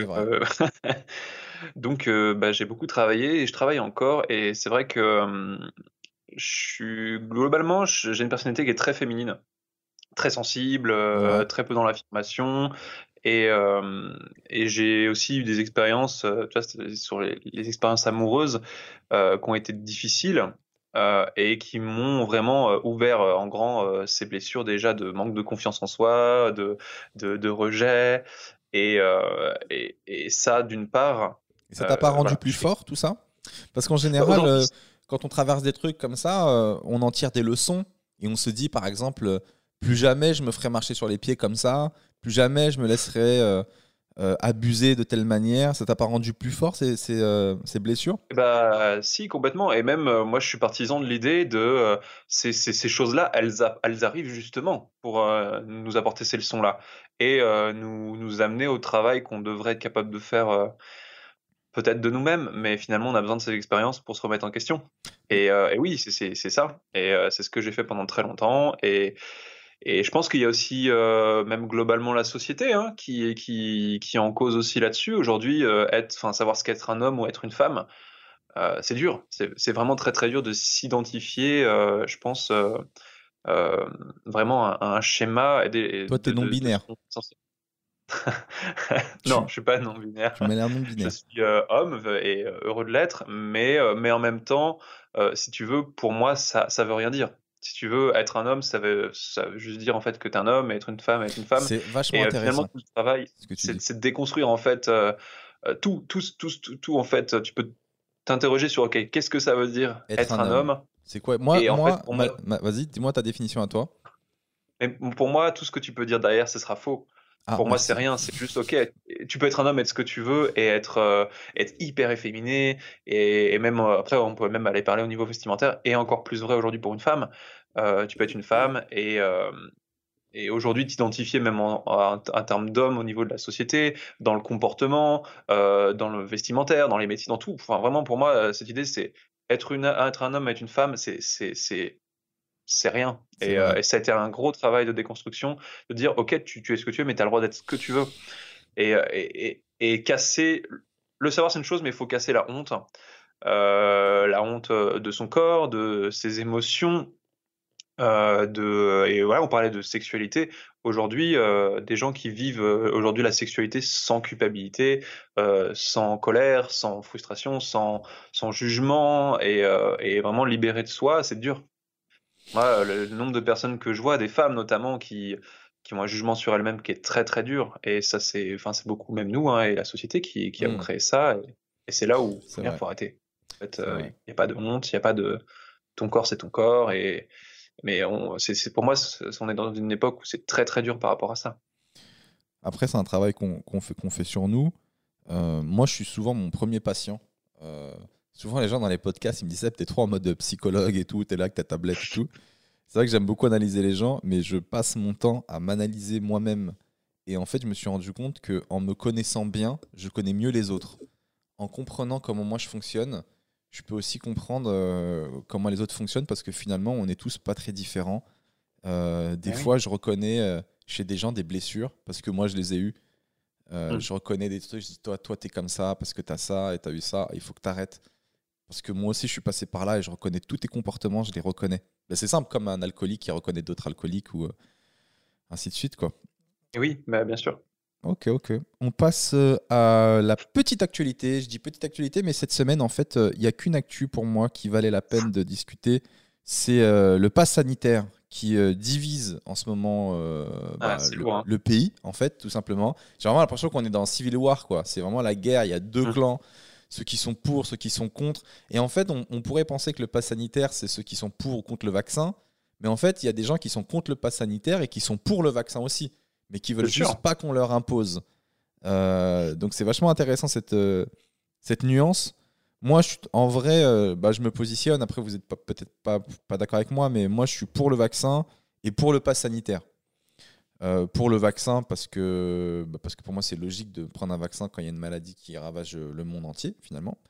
Et euh, pour le pass sanitaire, parce qu'en fait, euh, mine de rien, il y a des gens qui ne le font pas, le vaccin, et qui pénalisent ceux qui sont vaccinés et qui veulent euh, juste pas contaminer les autres et reprendre leur vie normale. Et, euh, je trouve ça chiant, et, je comprends que dans des endroits, on, laisse entrer ceux qui ont un pass vac- euh, vaccinal, ceux qui se sont fait vacciner et qui ne vont pas contaminer les autres. Et vous allez me dire, si, mais quand on a le vaccin, on peut quand même contaminer les autres. Oui, les amis, mais on, on est 12 fois moins contaminant, donc euh, c'est quand même intéressant. Et euh, moi, ça me paraît logique. Donc voilà, je sais qu'il y a des gens qui vont pas être d'accord avec WAM, mais, euh, mais c'est ce que je pense. Toi, euh, Clément, c'est quoi ton avis là-dessus?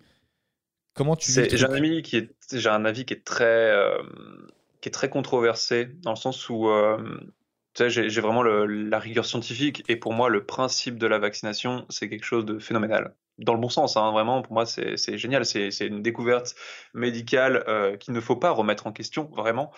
Euh, maintenant, le vaccin en l'état, le vaccin dans cette période de vie, euh, je suis beaucoup moins enthousiaste, je dirais, là-dessus parce qu'il y a encore beaucoup d'incertitudes, parce que la façon dont, ça s'impose, et aussi bah, du fait que bah, toujours le bagage, tu sais, laboratoire, euh, des méfiances énormes, et à juste titre, envers euh, les labos pharmaceutiques, qui... euh, c'est un peu une des problématiques que j'ai de manière générale, c'est que on vit dans un monde où la société appartient à des gens qui ont quand même pour but de faire du business en premier lieu, et, et il n'y a pas vraiment de transparence non plus. Et on doit prendre parti, et c'est nous qui devons prendre cette responsabilité. Je, vais- je je dire un truc qui est complètement idyllique. C'est pas toi qui prends la responsabilité, hein, Clément, excuse-moi. hein. Mais le vaccin, euh, effectivement, enfin, il y a de la transparence. Ils ont fait des tests, la composition est connue, et c'est l'OMS qui décide euh, de la mise en- en- au- sur le marché en fonction des résultats des tests. Enfin, tout a été contrôlé. C'est pas on nous donne un vaccin et c'est à nous de décider s'il vaut le coup ou pas. hein. On n'a pas les compétences, nous, pour ça. Il y a des gens compétents qui l'ont déjà validé. Voilà, bon, c'est pas encore non plus un consensus, hein, mais, mais oui, oui euh, là, là-dessus, je suis assez d'accord avec toi, mais par contre, le, recul aujourd'hui sur le vaccin, il, il est pas, pas acquis. Et euh, je suis pas vraiment euh, d'accord avec toi sur la, la liberté, en tout cas, de tout ce que tu peux avoir. euh, et pourtant, tu vois, moi, je cherche, hein, je cherche vraiment, et, et je vais sur les sites justement pour avoir les, euh, les chiffres, je dirais, sur tout ce qui se passe, et, euh, et au niveau euh, bah, des organismes de santé, justement, sur les des différents vaccins, parce que bah, forcément, si j'ai envie de me, si je vais me faire vacciner, j'ai envie que ce soit quand même euh, un vaccin qui, euh, a la meilleure chance de, de me soigner.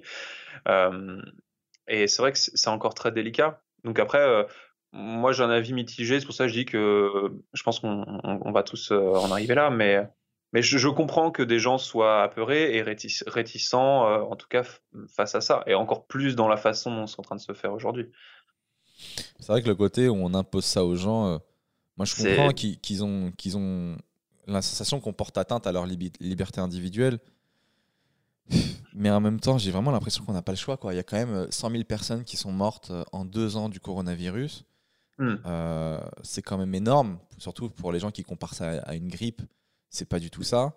Et effectivement, il peut y avoir potentiellement des effets secondaires euh, dans quelques années sur, euh, sur le vaccin. Potentiellement, ça veut dire que peut-être il ne peut ne- aussi ne pas y en avoir, mais il peut y en avoir.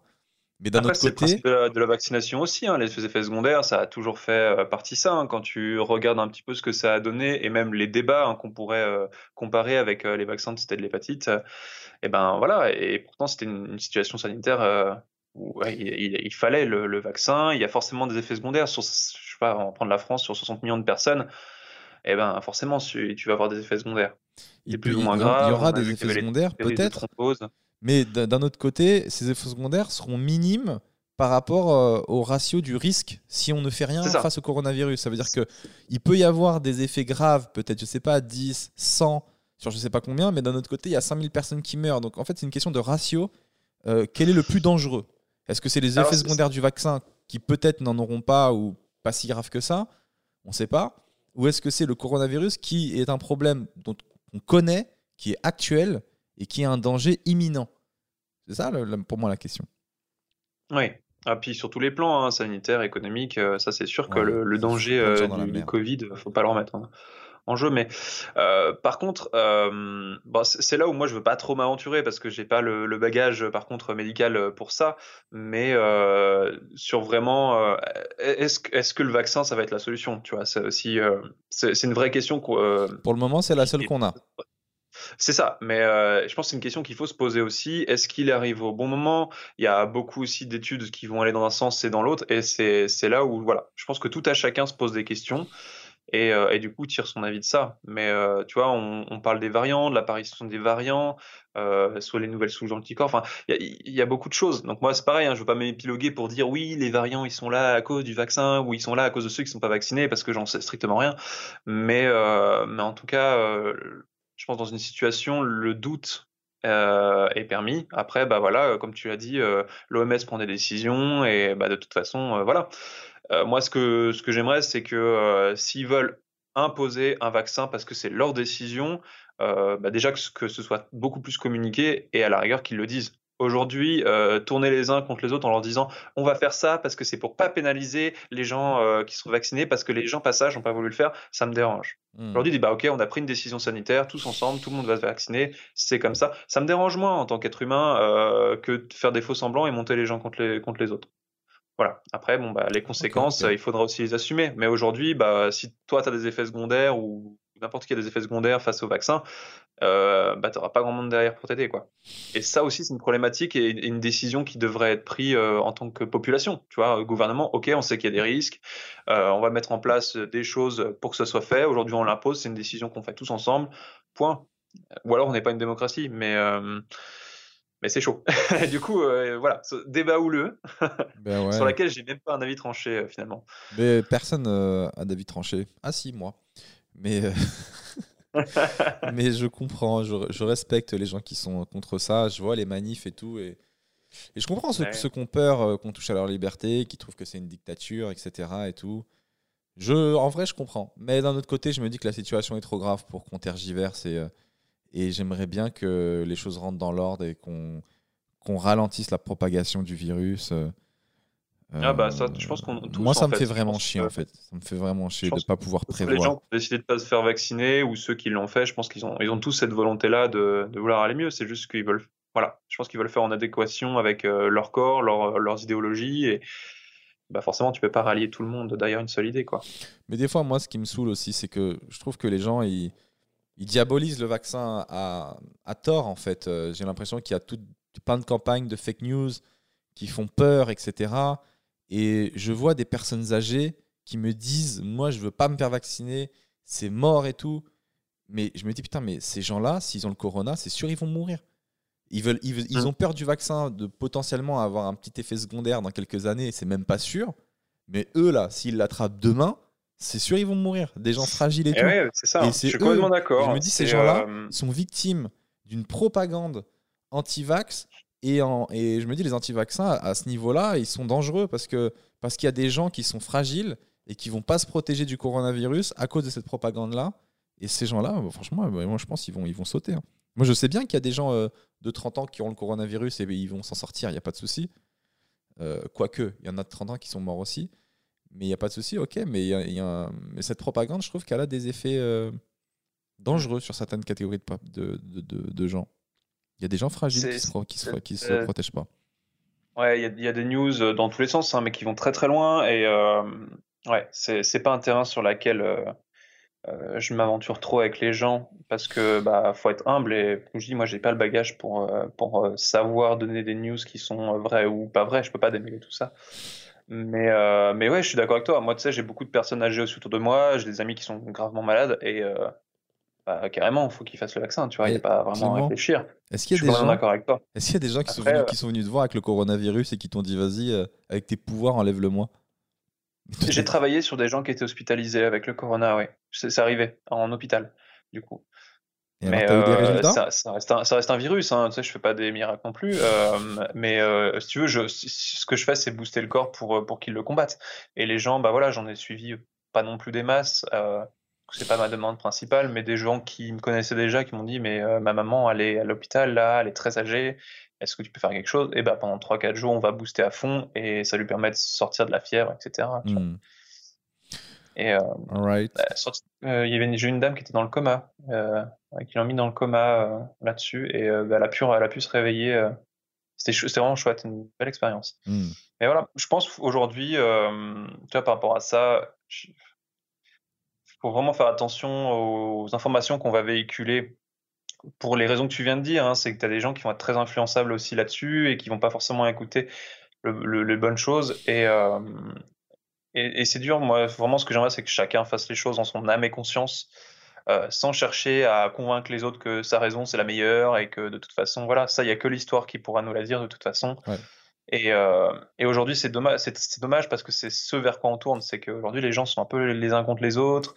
Euh, moi, j'ai entendu des, des employés hein, avec des pressions euh, professionnelles. Ouais, bah de toute façon, si, tu te, si toi tu veux pas te vacciner, je, je, devrais te virer. Vraiment, des choses que j'ai entendues. Ouais, je, je, je sais, je sais, j'ai vu, j'ai entendu des gars comme ça. Hein. C'est, très très dur. Et tu penses quoi? Tu penses quoi Excuse-moi, des, des, des, infirmières ou des infirmiers qui veulent pas se vacciner parce qu'on on va, on va clairement les obliger dans, dans leur profession? Et qui disent moi je préfère démissionner. Enfin moi pour moi c'est alors déjà depuis tout à l'heure on n'est pas d'accord donc c'est aussi intéressant parce qu'on a les deux avis. Mhm. Mais moi je trouve que c'est trop euh, c'est méga grave que qu'un infirmier veuille pas se faire vacciner quoi. Tu peux contaminer des gens fragiles. C'est la base en fait. Euh, c'est, je, suis d'accord avec ça, mais en même temps, on parle des mêmes personnes à qui on a demandé de travailler euh, nuit et jour avec des sacs poubelles pour se protéger. Quel rapport? Et bien sûr, ça donne pas tous les droits, il y a des décisions qui doivent être prises, mais euh, en fait, là, tu... Euh, non mais attends, Clément, quel rapport avec les sacs poubelles? Je veux dire, ils, ils, avaient des sacs poubelles pour bosser parce qu'on leur a pas fourni euh, le matériel nécessaire, et maintenant, on leur fournit une protection et, ils veulent pas la mettre. On leur impose le droit sur leur corps, c'est ça qui...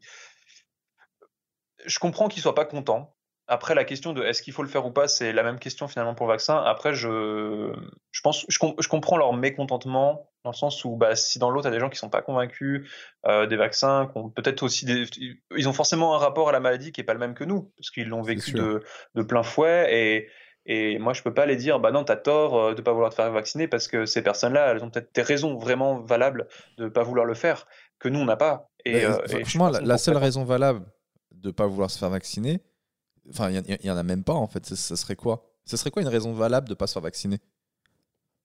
Bah, la confiance euh, sur le vaccin. Et oui, mais des gens qui sont pas en exposé. Aussi, hein. T'as des gens qui sont dans des fatés fragiles et, le vaccin, ça peut, enfin voilà, c'est va pas forcément les aider. Hein.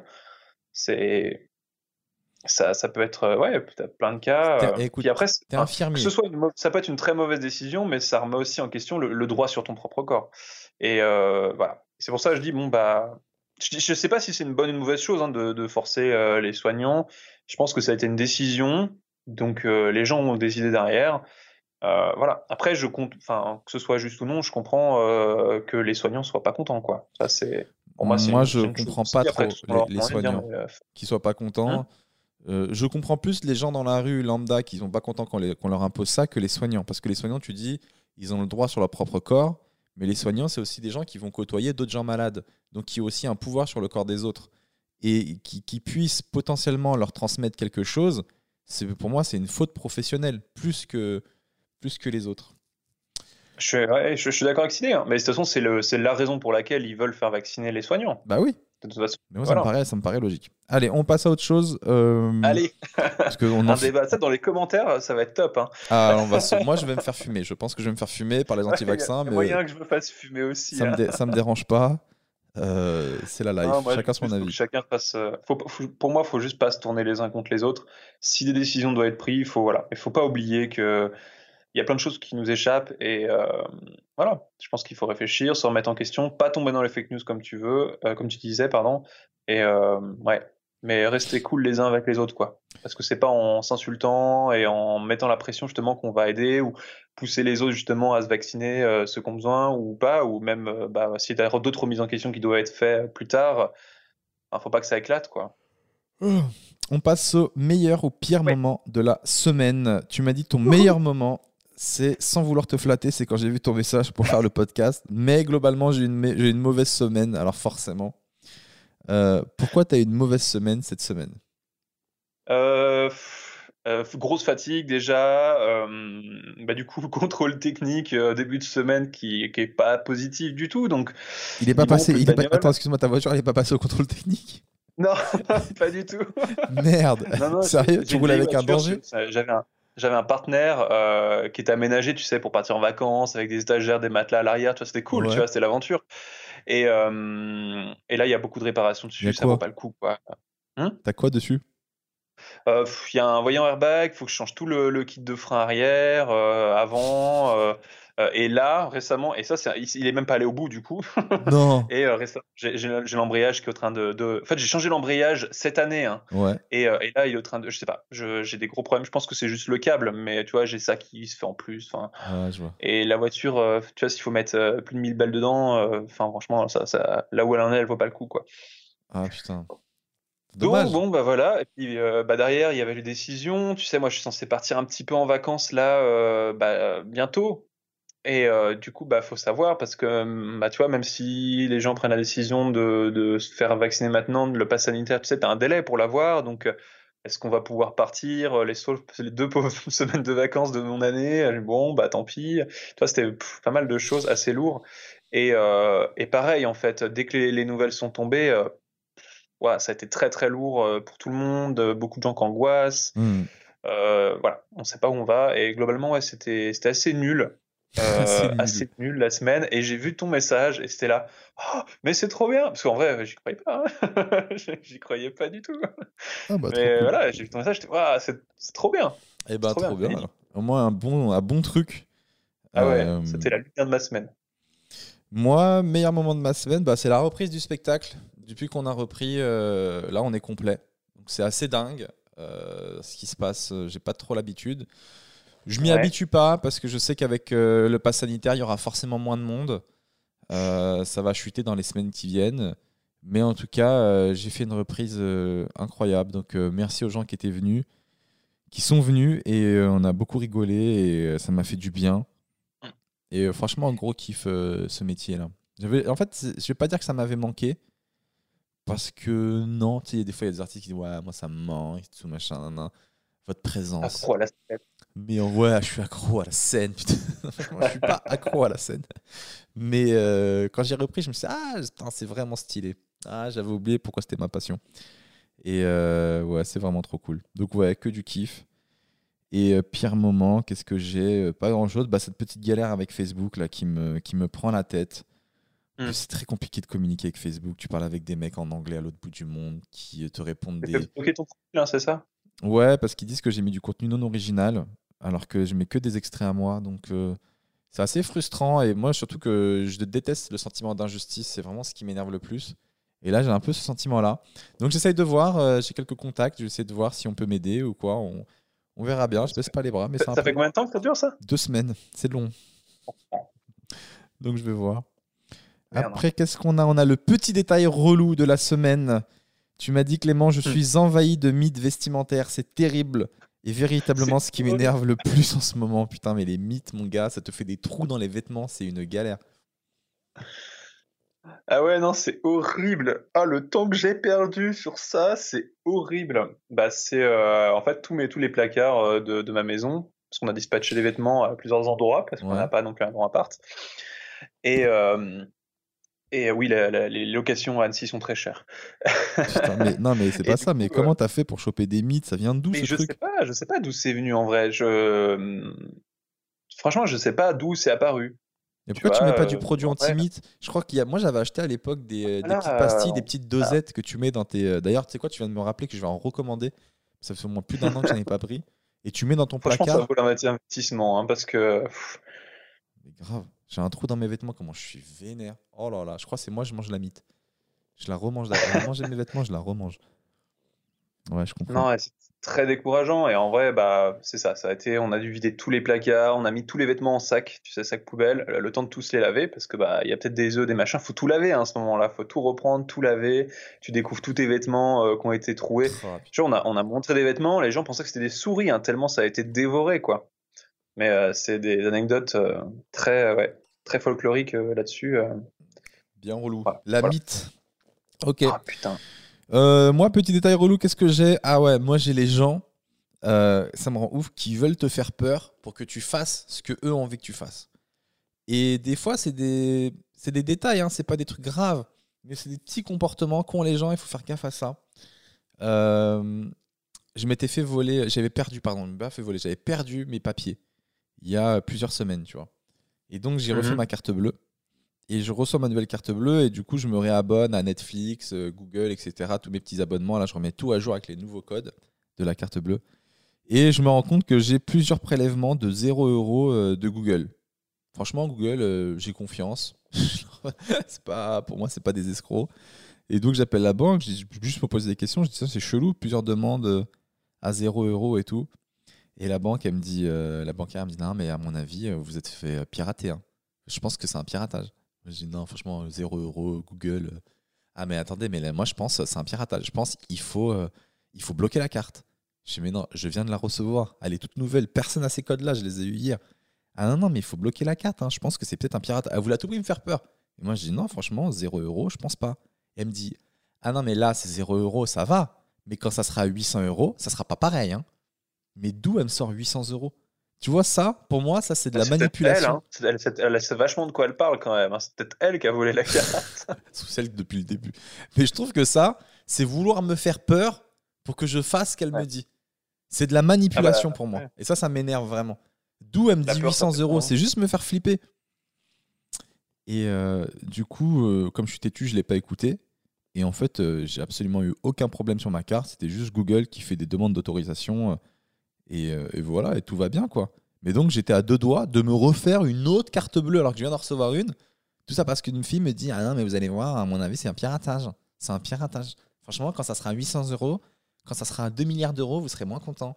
Et ça, ça m'énerve. Voilà, c'est les gens. Du coup, t'as fait ta carte bleue? Non Ouais, t'as bien fait. Non, c'est parce que je me laisse pas impressionner et, euh, et que je suis têtu. Et que c'est tout. Moi, je me base uniquement sur la logique. Google, 0 euros, de danger. C'est pas cette personne-là qui va, qui va me sortir des chiffres de nulle part pour me faire flipper qui va m'influencer. Et ça, ça m'énerve. Tout ça parce qu'elle voulait, elle arrêtait pas de me dire non, mais il faut recommander une autre. Il hein, faut recommander une autre. Non. Ah, mais là, c'est zéro. Un jour, ça sera 800. Vous allez voir. Vous allez voir, la vieille menace. Donc voilà, ça, c'est le genre de truc qui m'énerve. Les gens qui veulent te manipuler, je déteste ça.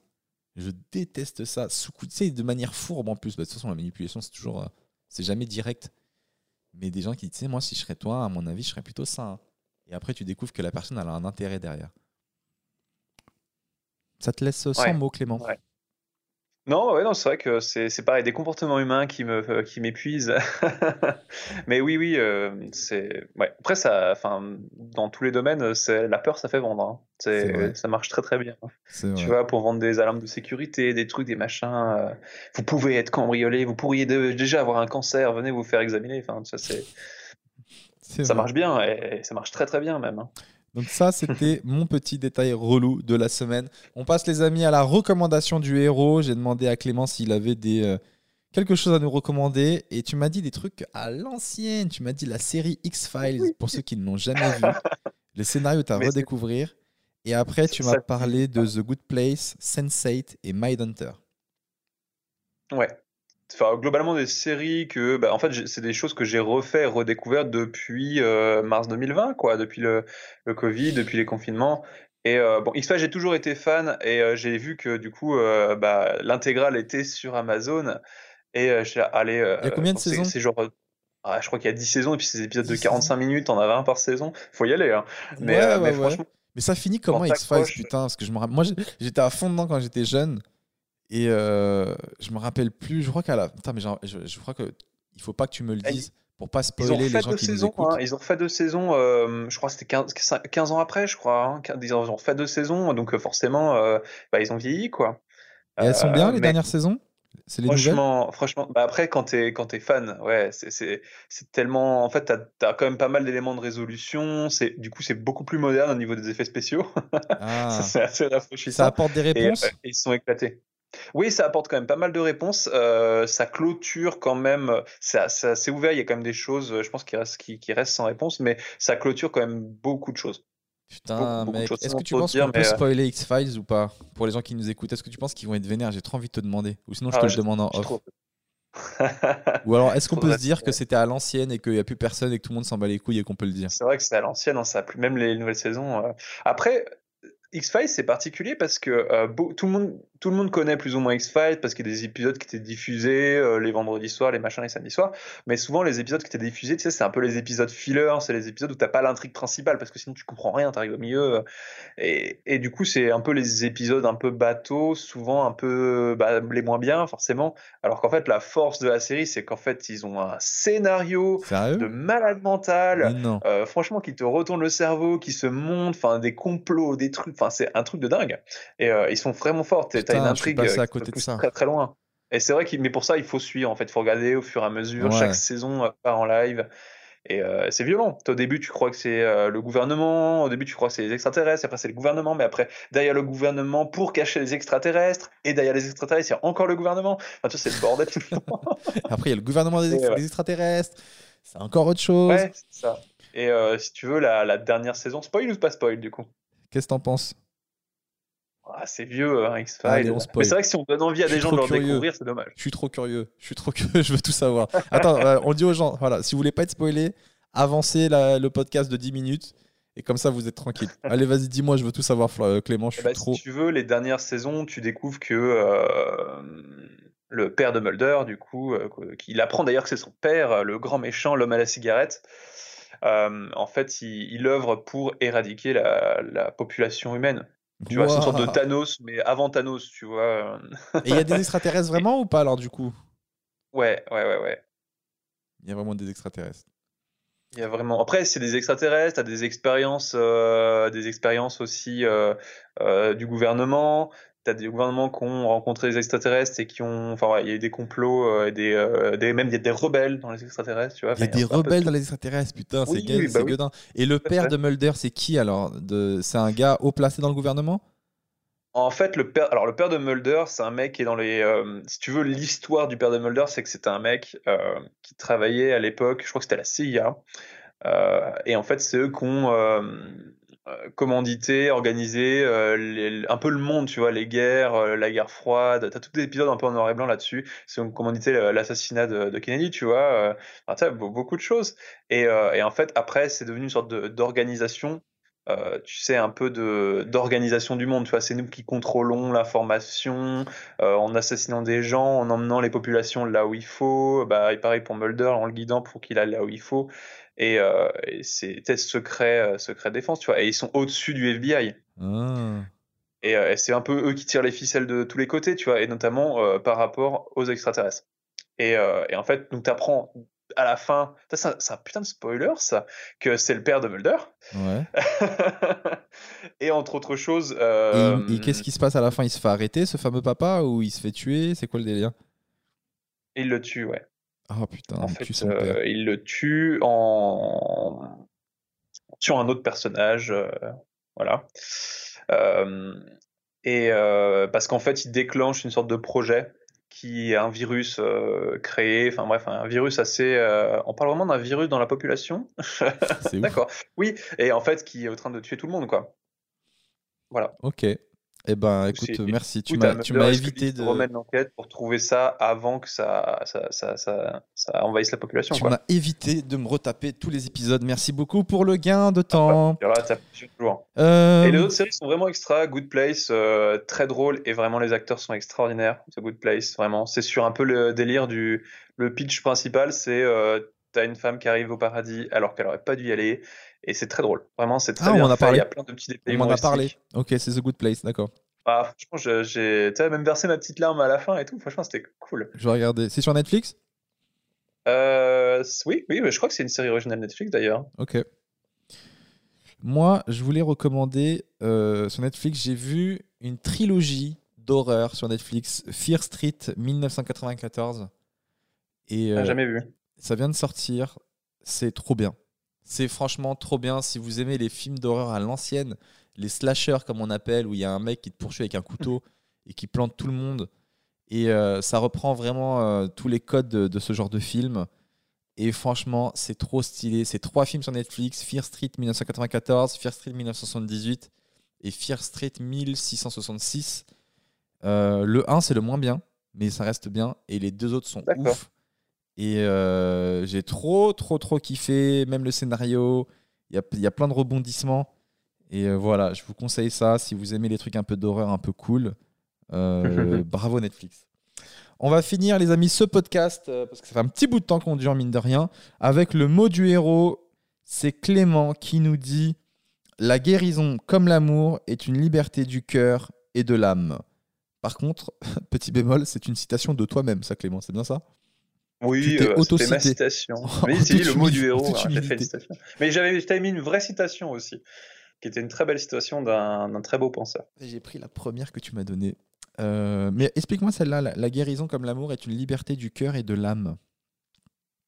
Euh, c'est beaucoup euh, ce que j'explique bah, quand je forme des gens et et pour moi la, la force la plus euh, forte la force la plus forte euh, dans, dans, notre vie. Et pour tout c'est le cœur. C'est vraiment euh, le cœur au sens propre du terme en fait hein, vraiment au sens d'amour au sens d'altruisme. Et et tout ce que je fais notamment en thérapie c'est vraiment ça. C'est bah tu vois on parlait d'empathie on parlait d'écoute, on parlait d'altruisme, de, de tourner vers les autres. C'est vraiment, en fait, pour moi, le cœur qui te permet tout ça. Et plus tu arrives à le développer, plus tu arrives à, à, à l'ouvrir, à être ouvert et à te libérer du coup de ce qui te, ce qui te renferme un peu euh, au niveau des émotions. Et euh, plus tu peux faire des grandes choses. Et, euh, et c'est c'est ce qui me permet, moi, aujourd'hui, de travailler. Et c'est aussi en travaillant là-dessus. euh, tu vois, on parle les, les maladies que tu vas somatiser, etc. Et ben, c'est une liberté du cœur. Et aujourd'hui, tu peux apprendre aussi à aller mieux, que ce soit physiquement, mentalement, juste en, en te retrouvant toi dans, dans ton cœur et en dégageant tout le reste. J'ai envie de dire un truc que moi qui m'est arrivé, mais qui est totalement irrationnel. euh, mais ça va prendre avec des pincettes. Euh, Il y a une expression qui dit il faut écouter son cœur. J'arrive pas à l'expliquer, mais à un moment donné, euh, je me suis mis à le faire et j'ai fait que des bonnes décisions. Des fois, j'ai l'impression qu'on hésite à faire des, à faire des trucs et j'arrive pas à l'expliquer, mais tu te concentres à l'intérieur de toi et tu te dis qu'est-ce qu'il y a au fond de moi? Et tu as, la réponse à ta question. Je sais que ça, par exemple, je devrais pas le faire. Ça, c'est pas bien. Je le sais au fond de moi, je le sais. Et des fois, il y a des choses au fond de moi et je l'écoute pas. Et à chaque fois, je regrette. J'arrive pas à l'expliquer. Mais je pense que si on prenait tous le temps un peu de sortir du, du mental, un petit peu euh, des peurs, quand on doit prendre une décision pour euh, se recentrer comme tu fais, on ferait beaucoup plus de meilleures décisions. Parce qu'on a notre cerveau qui réagit avec les peurs, tu vas dire ah mais si il faut que je fasse ça pour ça, les obligations. Mais euh, c'est de la réflexion, c'est de la logique, tu vois. Et c'est là pour nous protéger. Mais euh, le cœur parfois il a, d'autres choses à dire. Ouais. Mais des fois, je me dis, putain, j'arrive pas à savoir quoi faire et tout. Je me dis, allez, concentre-toi. Qu'est-ce qu'il y a au fond? Et après, je trouve, et les rares fois où je le fais, parce qu'en vrai, je le fais pas souvent, parce que je suis un mec assez rationnel au final, les rares fois où je prends le temps de m'écouter, vraiment d'aller fouiller, euh, j'ai jamais regretté aucune décision. J'étais toujours en accord avec moi-même. Merci Clément, en tout cas, on arrive à la fin de ce podcast. Merci beaucoup pour tout ce que tu as apporté, ta, ta sagesse finalement, j'ai envie de dire, une certaine sagesse. euh, Merci. euh, quelqu'un de très posé, de très bavard aussi. Il y a des moments, j'avais du mal, du mal impossible. Mais c'était vraiment intéressant. Ton métier, comment tu ressens les choses. Quelqu'un euh, de très sensible aussi. Je, on le sent beaucoup. C'était trop, trop bien. Donc, merci à toi d'avoir été mon héros de la semaine et, et de m'avoir spoilé X-Files comme un bâtard. Mais c'est moi qui te l'ai demandé. J'espère que les gens vont pas être trop vénères. Je pense qu'on va plus se faire fumer sur le vaccin que sur Ah X-Files. ouais. Je pense, je pense, je pense. Euh, merci aussi à tous les gens qui nous écoutent, les amis. C'est toujours un plaisir de reprendre ce podcast, de découvrir plein de nouvelles personnes. Merci à vous qui nous faites euh, bah, vos retours sur, euh, dans les commentaires YouTube. Des fois, je reçois plein de messages sur Insta et tout, donc ça me fait trop, trop, trop plaisir. Merci de nous suivre.